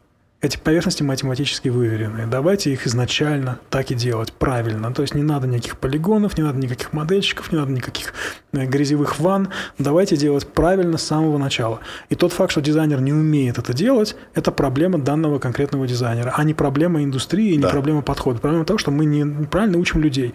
Вот мне это напоминает ситуацию, вот у меня брат композитор, да, то есть если бы он не умел писать ноты, если бы единственное, что его учила бы школа, это свистеть. Вот он сидит и насвистывает всем дружно свои симфонии и пытается каждому, вот кто вот, он дирижировать хочет, но не умеет, но он, он писать не умеет ноты, он только свистеть умеет. Вот это вот он ходит и всем насвистывает и говорит, «Пе- первая скрипка, ты вообще не понял, о чем речь, я тебе насвищу такое, ты вообще... И, и пытается каким-то образом собрать всех воедино, это занимает полтора года, и наконец-то все сыграли, и все довольны, говорят, о, какой гениальный композитор, потому что он насвистел всем вот это свое, вот это вот, вот это. Я говорю, ребят, язык, как бы в музыке он, наверное, все-таки вот в нотах, да, сел, напиши, а вот, вот в дизайне он в математических поверхностях. Поэтому вот что ты себе там напредставлял, давай уж ты себя как бы э, заставь сесть и это все перевести в язык математики, да, то есть вот построй. Если это не получается, еще раз попробуй. Еще раз не получается, еще раз. Надо попробовать столько раз, пока не получится. Не надо искать костыли, не надо говорить, у меня вот у меня друг хороший, он классный модельщик, я им буду насвистывать, он будет строить. Не надо никому ничего насвистывать. Давай ты сядешь и будешь сам строить. Вот.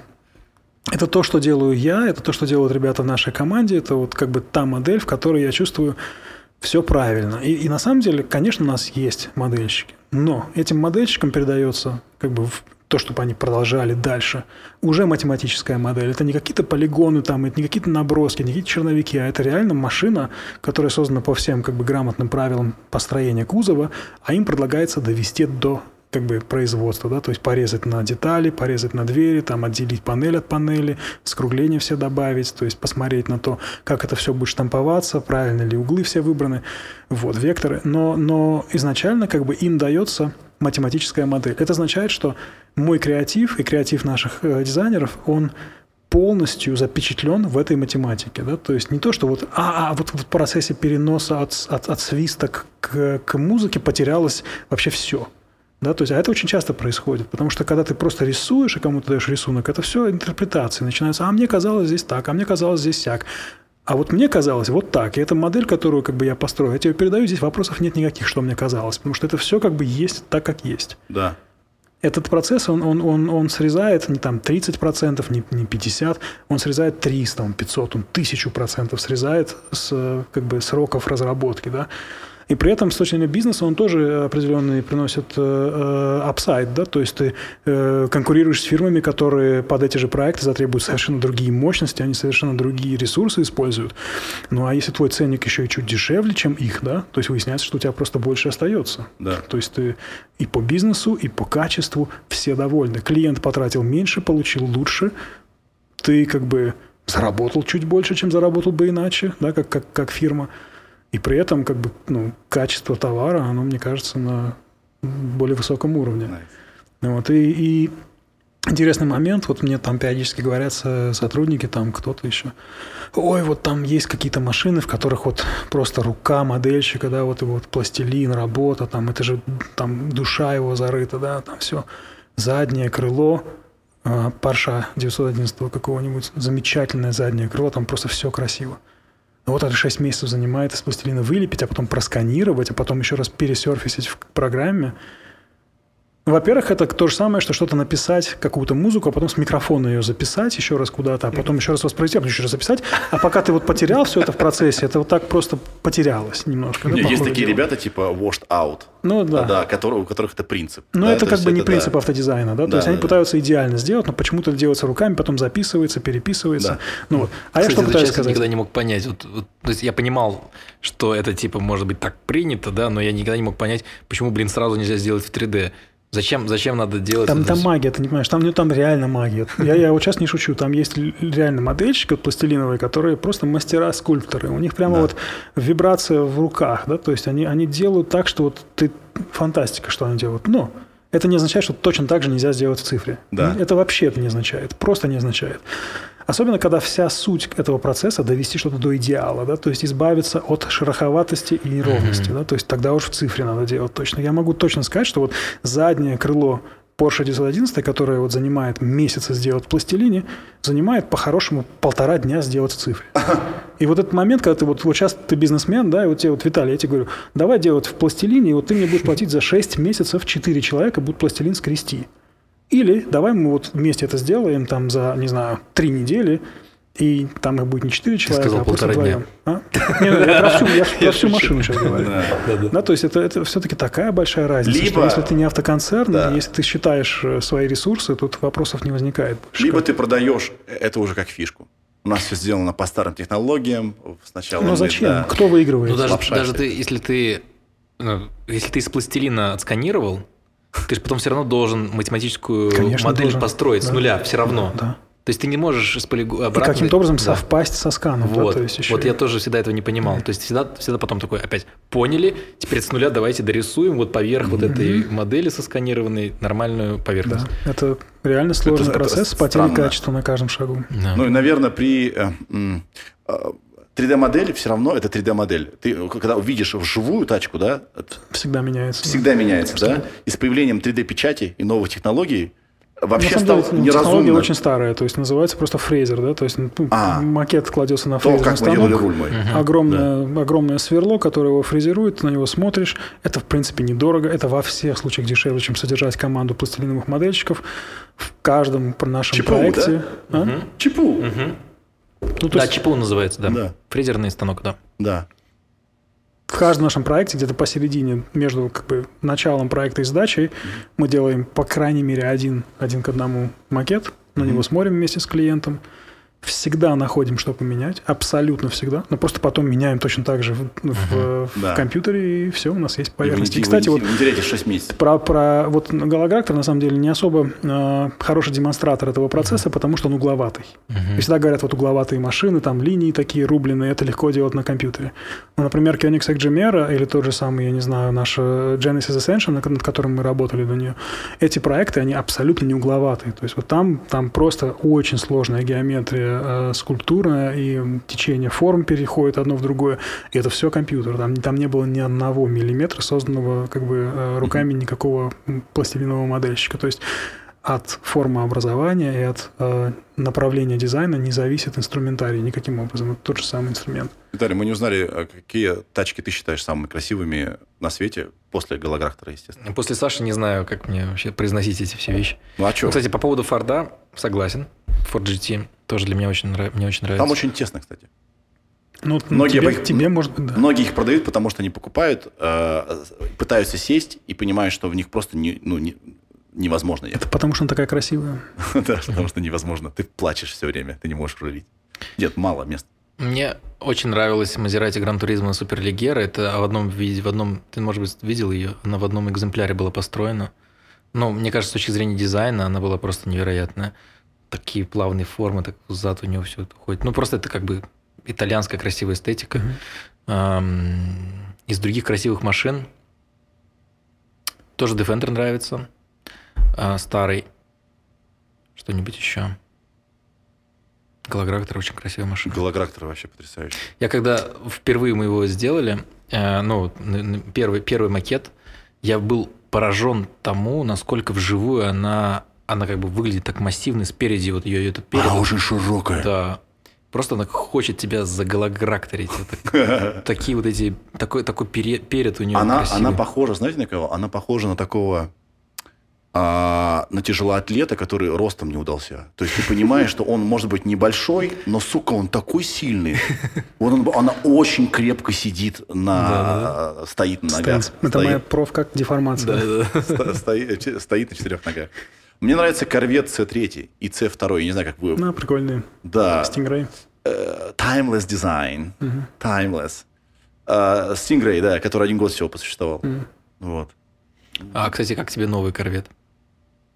Нравится. Ты видел очень. его? Да. А ты видел его вживую? Я, кстати, Нет. вот ты видел его вживую? Нет.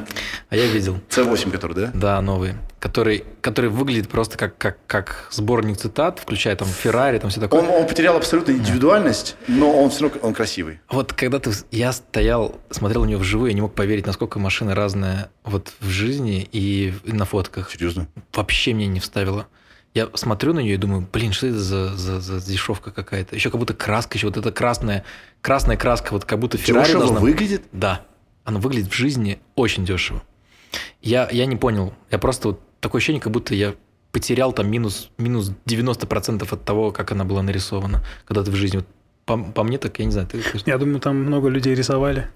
А, Ну, как раз вот э, большая компания, да, GM, Мгм. очень сложно довести что-то вот такое, как бы прямо идеальное до производства. Огромное количество людей, огромное количество влияний. Вот э, э, знакомый мой один э, э, Капитонов э, над, над- над- над проектом работал, отличный дизайнер, то есть я ничего плохого не хочу говорить про машину, но им, им сложно реально довести какую-то как бы хорошую идею до производства без того, чтобы много людей по дороге я не согласен. Не помогли. срезал ей углы, да? Сама машина, она, она крутая по идеологии. Блин, она мне очень нравится. Да, я, я был уверен, что все беру, потому что она недорогая, она выглядит круто, она типа быстрая немного, да? Да. То есть все, все сложилось, жесткий верх, типа взял, убрал. Который можно сложить, Да. и там есть даже место для, Да. нее, для него. Ну, как бы офигенно, идеально да. просто. И, и вот ты стоишь около нее и думаешь, блин, почему? Почему вы так сделали? Серьезно. Да, вот, вот как-то вот... Хочу тест провести. Давай. А, дети рисуют машину обычно. Ну, во всяком случае, в нашем детстве, да, мы так рисовали. Седан. Да, вот такую. Я смотрел э, сюжет один, где э, искали максимально похожую тачку вот на этот, э, на этот силуэт. Как вы Мгм. думаете, вот у вас какие есть э, ассоциации? Какая это Коп- тачка? Копейка. После того, как он сказал, я не могу отделаться от копейки. Прикинь, эти люди, которые вообще э, э, в США, да, они назвали... Лада, Лада. Они назвали Фиат, как А, раз, ну, который конечно, был прототипом до копейки. Прикинь, то есть копейка это вот та самая машина, которую все мы в детстве Это рисовали. вообще икона. Да, тебе нравится копейка? Надо делать рестомод. Да. Чувак, конечно. Ну, такой прям грамотный, как с- Сингер с- Порше в с таком беленькими вот Да. этими... Как Сингер Порше, чтобы Да-да-да. вообще идеальная такая. Слипер надо делать, слипер. Слипер. Подожди, рестомод, ты имеешь в виду переиздание ее, Да. да? Ну, современный как бы... На, на, на, по вот технологиям этот всё. Porsche, который вы говорите, он с этими заклепками, да, на, на кузове. Ну, есть версии с заклепками се- тоже. серая Да, такая. да, офигенная. Да. Красивая. Просто можно рестомодить так, что ты типа меняешь все внутри, но а, снаружи она такая же, как была. Я Но однажды- снаружи, то есть ты ее делаешь вот идеальной совершенно. То есть ты убираешь все как бы, не знаю, ненужные ступеньки в кузове, Да. бампера снимаешь, делаешь новые LED-шные фары, Да. э, как бы решетку радиатора делаешь новую, графику чистишь. Ты бы сделал ее бензиновой или электро? Кстати, и то, и то было прикольно. Наверное, электро даже прикольнее было. бы, да. Надо делать гибридную, как Кёнигс, Кёнигсэк. Вот, Я сказал правильно? ты сказал Да. правильно. Надо делать ее гибридной. Да. Спереди, как обычно, где у нее был бензиновый двигатель, сзади в багажнике. Там, Это газовая установка. чтобы разрезать ее потом. да. Да. Вау, я в тебе вчера рассказывал про мой опыт э, автомобильного дизайна. И э, для меня это человека, который в основном производит нематериальное что-то, да, я произвожу контент, который вот, типа, нужно потратить время, чтобы его увидеть, там, или какая-нибудь фотография в цифре, да, или какая-то шутка, что-то еще, вот я вот это произвожу. И когда я с помощью Виталия, спасибо огромное тебе, Так, я Смог. мало чуть-чуть совсем ты мне дал мощности заводские, значит, Мгм, ваши, чуть-чуть. вейрейские. вот, и специалистов, которые возились со мной. И когда я очень много времени потратил на то, чтобы со специалистами, с 3D там, чуваками сделать руль, и потом я его держу в руках, и вот я, он у меня на тачке, и вот я рулю, в процесс было человек 15 вовлечено, да, по дороге, потому что по-другому невозможно. Это такие крутые ощущения. Это, конечно, очень требует много терпения, но все время интересно. Э, и когда ты сделал что-то, что потом материально, ну, для меня, для человека, который материально ничего не делает, я не делаю мебель, да, я не делаю там, не знаю, какие-то вещи, которые я могу кому-то отдать, передать. Это, это, конечно, особые эмоции. Это абсолютно э, уникальная эмоция. Ты помнишь вот, э, вот самую яркую свою эмоцию от того, что ты что-то задумал, и вот оно стоит? Это ведь не обязательно бывает первое что-то, да? Не обязательно первый макет, первая тачка. Или, или как правило, так и бывает, что-то первое что-то.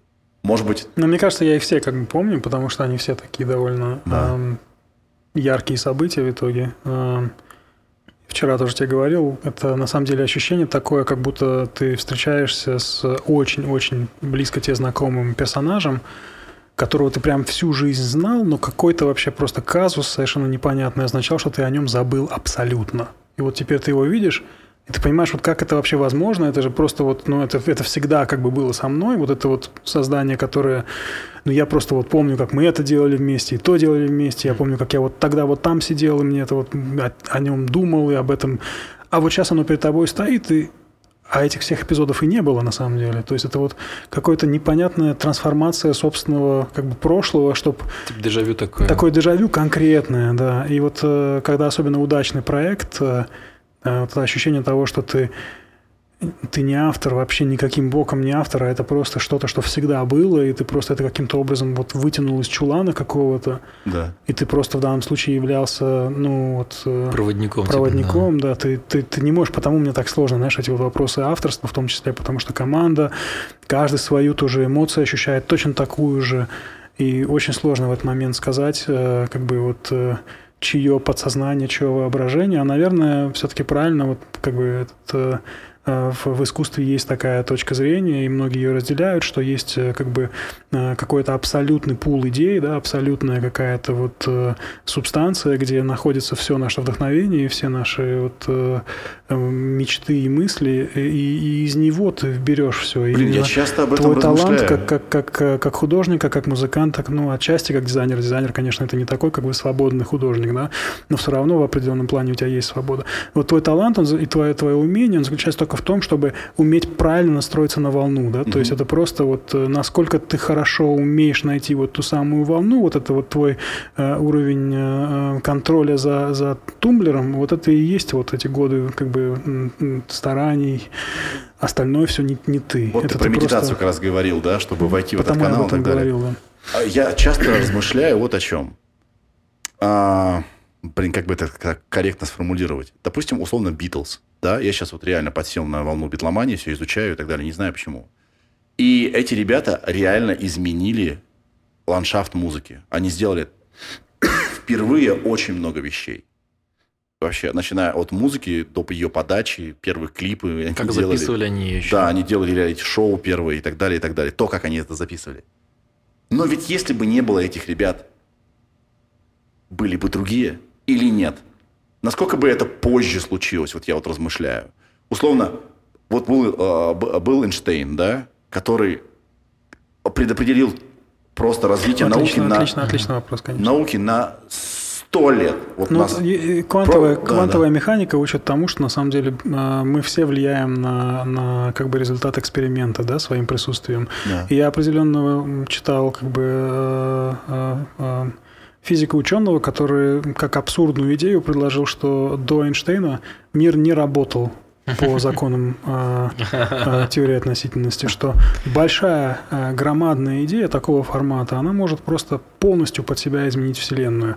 И, наверное, отчасти каждый человек, вот как Виталий, как Кристиан Кёнигсек, ну, я тоже отчасти, я, мы, мы верим в себя, правда? Мы понимаем то, что хорошая идея, мы сможем ее, да, то есть создать из нее реальность. И в этом процессе грань между альтернативной воображаемой реальностью и реальной реальностью, она становится очень размытой, и в какой-то момент воображаемая становится э, настоящим, потому что это и есть процесс, в который мы все вовлечены. Да? Мы свои идеи, которые ну, до, до вчерашнего дня были еще все, все еще воображаемыми, мы, мы из них делаем реальность.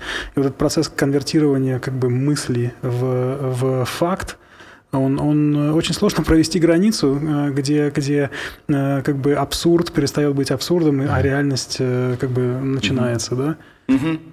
Кстати, про то, что ты говоришь, это же та же самая э, мультивселенная, да, когда, когда существует бесконечное все количество, варианты, да. Все, да, все варианты событий, и ты как бы влияешь на то, что именно как бы некая какая-то твоя воля склоняет эту вселенную стать этой вселенной, вот именно такой, таким выбором. Collapse of wave function. Да, да, интересно. Но вот по поводу того, по поводу Эйнштейна хочу сказать, что действительно даже сегодня его мало кто понимает, да. То есть мы, мы как бы сегодня пользуемся, например, тот, тот же самый GPS, да, это, это результат, э, ну, как бы результат того, что он работает поправки на, на на вот замедление времени. Да, замедление времени. Да. То есть, и без этих поправок не существовало, не существовало бы GPS. И э, мы бы эти эффекты бы все равно бы открыли. То есть мы бы не смогли бы, ну, мне кажется, даже то, что вот мы сейчас делаем с этим голограктором, в какой-то момент индустрия бы все равно туда бы пошла как-то, может быть, другим способом. Я тоже часто думаю о том, может быть, все вы решили, что, блин, надо вот всем нам, не знаю, закутаться в полиэтилен и там в мозг как бы сразу какой-нибудь там, не знаю, какой-нибудь э, вставить э, катод, и мы бы видели бы всю эту реальность там, не знаю, во сне. Но, тем не менее, бы пришли бы к какой-то похожей идее, да. Либо в какой-то момент я думал о том, что, может быть, люди перестали бы вообще ездить мы перестанем когда-нибудь перемещаться.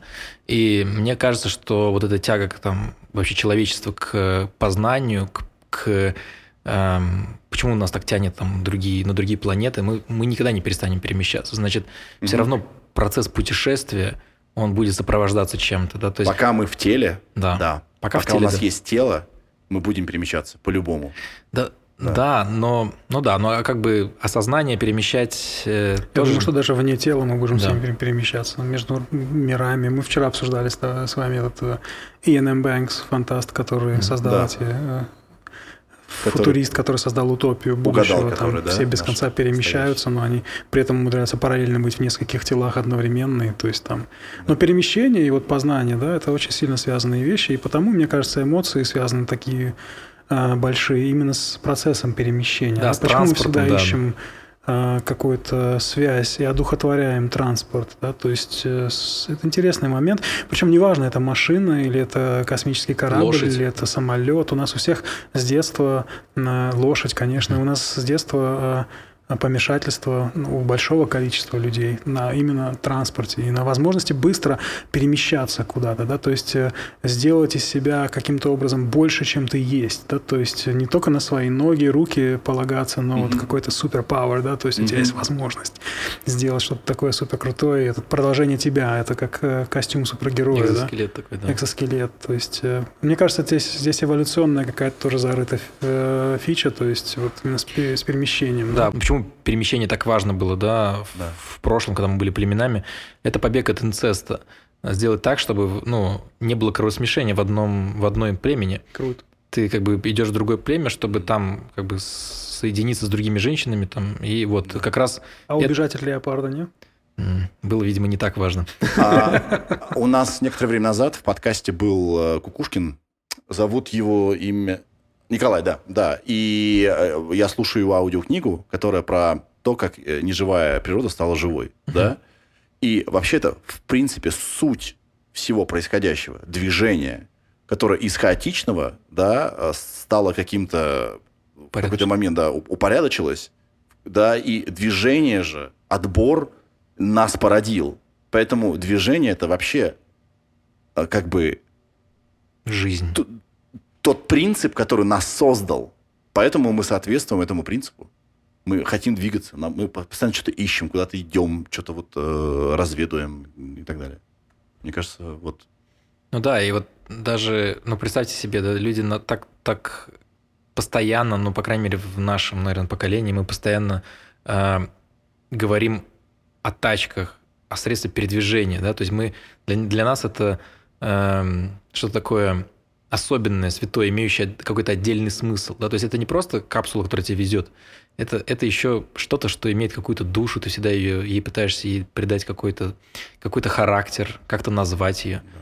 Да? То есть, да. и вот ты, ты правда сказал про, про любой, э, про любой про любое транспортное средство, да, даже, не знаю, в Стартреке, да, Enterprise, да, все, всегда, всегда как бы в нашей культуре есть какое-то а, оживление, да, наверное. Я думаю, после Дальше. главного героя, ну и вообще просто вот главных актеров, в, в очень большом количестве фильмов именно средство передвижения является угу. следующим по угу.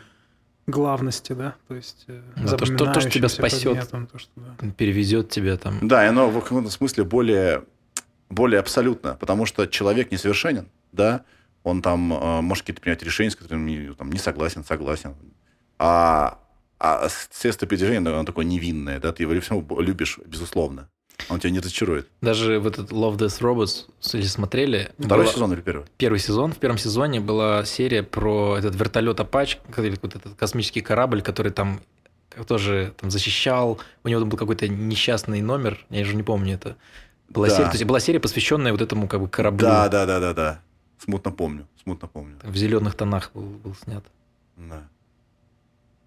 Ну что, господа, я да. вас поздравляю, во-первых, с первым днем премьеры Голограктора.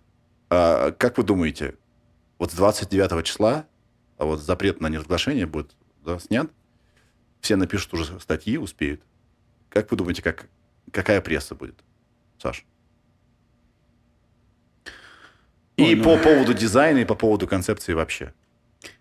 На самом деле любой результат меня устроит, если честно, потому что э, если машина изначально как бы не понравится, это ничего абсолютно не означает. Это означает, что к образу этой машины и к ее как бы э, роли э, в жизни людей пока люди не готовы и не привыкли еще к ней. И адаптация займет определенное количество времени. Это будет означать, что, наверное, мы все-таки опередили кривую каким-то образом. Да? То есть мы, мы, мы, может быть, на день, а может быть, на месяц, а может быть, на год – а, впереди этой кривой находимся. Если люди сразу скажут, вау, это круто, значит, что мы просто попали четко в, в цель, точку, да. Да, в точку. Вот, но определенная как бы поляризующая такая провока... провокаторская составляющая в машине точно есть, да, и в ее дизайне, и в том, как мы ее позиционируем, и в идеях Виталия и команды о том, что из себя представляет э, э, участие в э, передвижении, в в вождении автомобиля, в, э, ну, в транспорте. Это, это я, я думаю, что это не будет незамеченным, мне так кажется. Виталий. Да, я тоже очень надеюсь, что про это напишут не только автомобильные медиа, но и технологические медиа, потому что это все-таки про технологии, а, ну, на стыке технологий и автомобилей, автомобильного дизайна, автомобилестроения. Я очень переживаю, то есть я не хочу загадывать, потому что для меня это самый большой запуск вообще за всю историю компании. То есть э, там мы занимались голографией, да, мы там постепенно э, росли, а тут как бы резко вдруг какой-то абсолютно новый продукт, новый, ну как бы это символ на самом деле компании, поэтому для меня очень важно, чтобы пресса была хорошая, чтобы все американские там западные СМИ об этом написали и поняли это правильно да, и чтобы они не придирались к каким-то мелочам, да, там не обращали внимание на какие-то вещи, которые, может быть, там, на которые мы не обращали внимания, да, там, а чтобы они поняли суть, вот, и как бы для меня это важно, потому что я знаю, как, как э, э, журналисты мыслят, часто они очень поверхностно угу. на все обращают внимание, там, они, там, кто-то, может быть, скорее всего, посмотрит на это со стороны автомобилестроения, скажет, ну, типа, ребят, ну, трехместная машина там, ну, когда все машины четырехместные или пятиместные, да. вы что-то как-то это... Куда вы два места потеряли? Да, ну, на это может, может кто-то обратить внимание. Там кто-то начнет говорить там только про технологии и забудет про автомобильную часть. Вот. Для меня важно, чтобы, чтобы этот, этот продукт стал там символом нового да, нового типа транспорта, чтобы это, это по-настоящему так восприняли. А, к сожалению, там это все делается, вот это public opinion, да, вот это, это невозможно создать там за один день, за, за день запуска. То есть нам много предстоит работы для того, чтобы сформировать э, у людей вот это ощущение там тождественности этого автомобиля, тождественность э, там, нового, новым мыслям новой, новой эпохи. Вот, это только начинается. То есть период голограктора только начинается. Мы в самом начале пути. Начало классное. А, спасибо, Саш, за то, что ты решился на это. Спасибо, что ты вообще ответил мне и что захотел работать. Для меня это большая честь. Я всегда Саше говорил. Это очень взаимно. Да. Я очень благодарен тому, что ты обратился к нашей э, команде, к нашей студии с таким интереснейшим проектом. Я считаю, что это, э, как сказать, the pleasure is all ours. Спасибо. Я свои пять копеек ставлю. А, ни на что не претендую, ни на какую авторитетность. Просто мнение предвзятого человека, но со стороны. Потому что я знал какие-то новости, но все-таки я не работаю в IRA, да, и я не работаю в автоиндустрии. Мне кажется, время здесь ключевой фактор. Мы сегодня говорили в конце про время и пространство, да. А сколько месяцев назад э, Цукерберг представил метаверс? Меньше месяца назад. Меньше месяца да. назад. Ну, ну, мы об этом говорили сколько месяцев уже? Да. Да. При том, что вы жили в метаверс уже давно, да? да? То есть, когда такой большой гигант IT, да, заявляет, что вот оно новое, новое время, это очень сильно легимитизирует вас, да, э, как компанию, которая готова уже дать технологию. Да, они только говорят про намерение. Они говорят просто эмоциональные какие-то фразы. А, пурпурное, а, тепло, общение. А вы говорите, вот так это будет. И это очень вам на руку, потому что можно действительно, Саша, ты говоришь, сильно опередить время, и никто не оценит по достоинству. Сколько раз вот это было даже в той же э, автомобильной индустрии, когда абсолютно прорывные идеи, невероятное какое-то решение, да, э, креативное и конструктивное, инженерное, просто игнорировались. И через 10 лет, 20, 30 то же самое появляется, все таки бу! Мне кажется, супер время, супер круто, что вот это сейчас вы презентуете, какую-то вот действительно э, вот из этого облака идей вот вы выхватили, да, и вот принесли. Мне кажется, что с точки зрения основной миссии машины, вот, э, мне кажется, схватит. Но, еще раз, в принципе, я человек такой очень эмоциональный, у меня очень сложно мне структурировать мои мысли. Мне, допустим, сложно моим знакомым про галокрактор будет в, в одном предложении рассказать. В нем так много всего нового, и это классно с точки зрения рассказа, но а, я думаю, что разные медиа с разных сторон могут в эту да. тачку подавать, да, и кто будет читать вот какие-то медиа, у них, у них всех будет разное мнение про галокрактор, и, наверное, действительно придется вам много шуметь, чтобы это вот среднее арифметическое как-то, как-то уравновесилось, да? Да, Понимаешь, пока это не станет нарицательным. То есть хочешь, да. чтобы это типа да. был тип транспорта, голограктор. Все. Почему ты 3000 убрал? Изначально было голограктор 3000. Да, э, мне бы хотелось, чтобы был прям такой киберпанк конкретно, то есть со ссылками на, на 80-е, 90-е, да, на то, что как бы вся, всякому продукту давалось какое-то глупое глупое там числительное. Так это, это наше российское, наш, наше российское. У нас всегда почему-то в названии оставляли инженерное наименование. 2101. Нахрена? Да, ну а, а допустим, в западной культуре всегда да. были там тысяча, две тысячи, три тысячи, да, да, да, то есть да. Как бы, поколение, да, то все да. было, все было то, что, то, что круто, всегда тысячами исчислялось. А, ну, три, изначально Галактрактор 3000 это был прикол. Да, да, да. да. А потом мы поняли, что окей, но голограктор сам по себе же классный, 3000 уже перебор, потому что в Array голограктор 3000 долго говорить. Да. Вот, голограктор остался. Да. И последнее еще скажу. А, несмотря на то, что вы граждане мира, mm-hmm. да, ты родился в Грузии, жил чуть-чуть в России, долгое время жил в Л.А., сейчас живешь в Швеции, да? Ну, справедливости ради, родился в Грузии, а, долгое время жил в Москве. Долгое время, да. Учился 4 года, почти 5 лет в Лос-Анджелесе, потом 12-13 лет в Германии. Германии. И последние вот два с половиной года в Швеции. Да. Виталий, ты тоже Азербайджан, э, Москва, Москва да.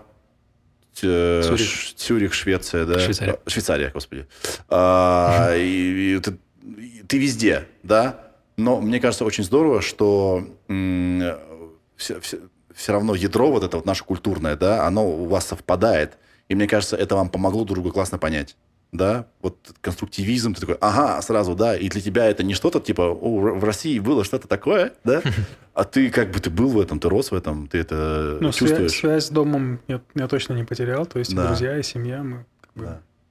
Я себя все равно ощущаю э, во многих планах продуктом нашего как бы, общего прошлого. Хотя, Да. конечно, гражданин мира это и про Виталия, и про меня, наверное, справедливо было бы сказать так. Потому что пока мы живем не в метаверс, да, пока что есть границы, пока что, пока что, да, и, Но есть наверное, многие люди, которые хотят границы навсегда оставить. Так что...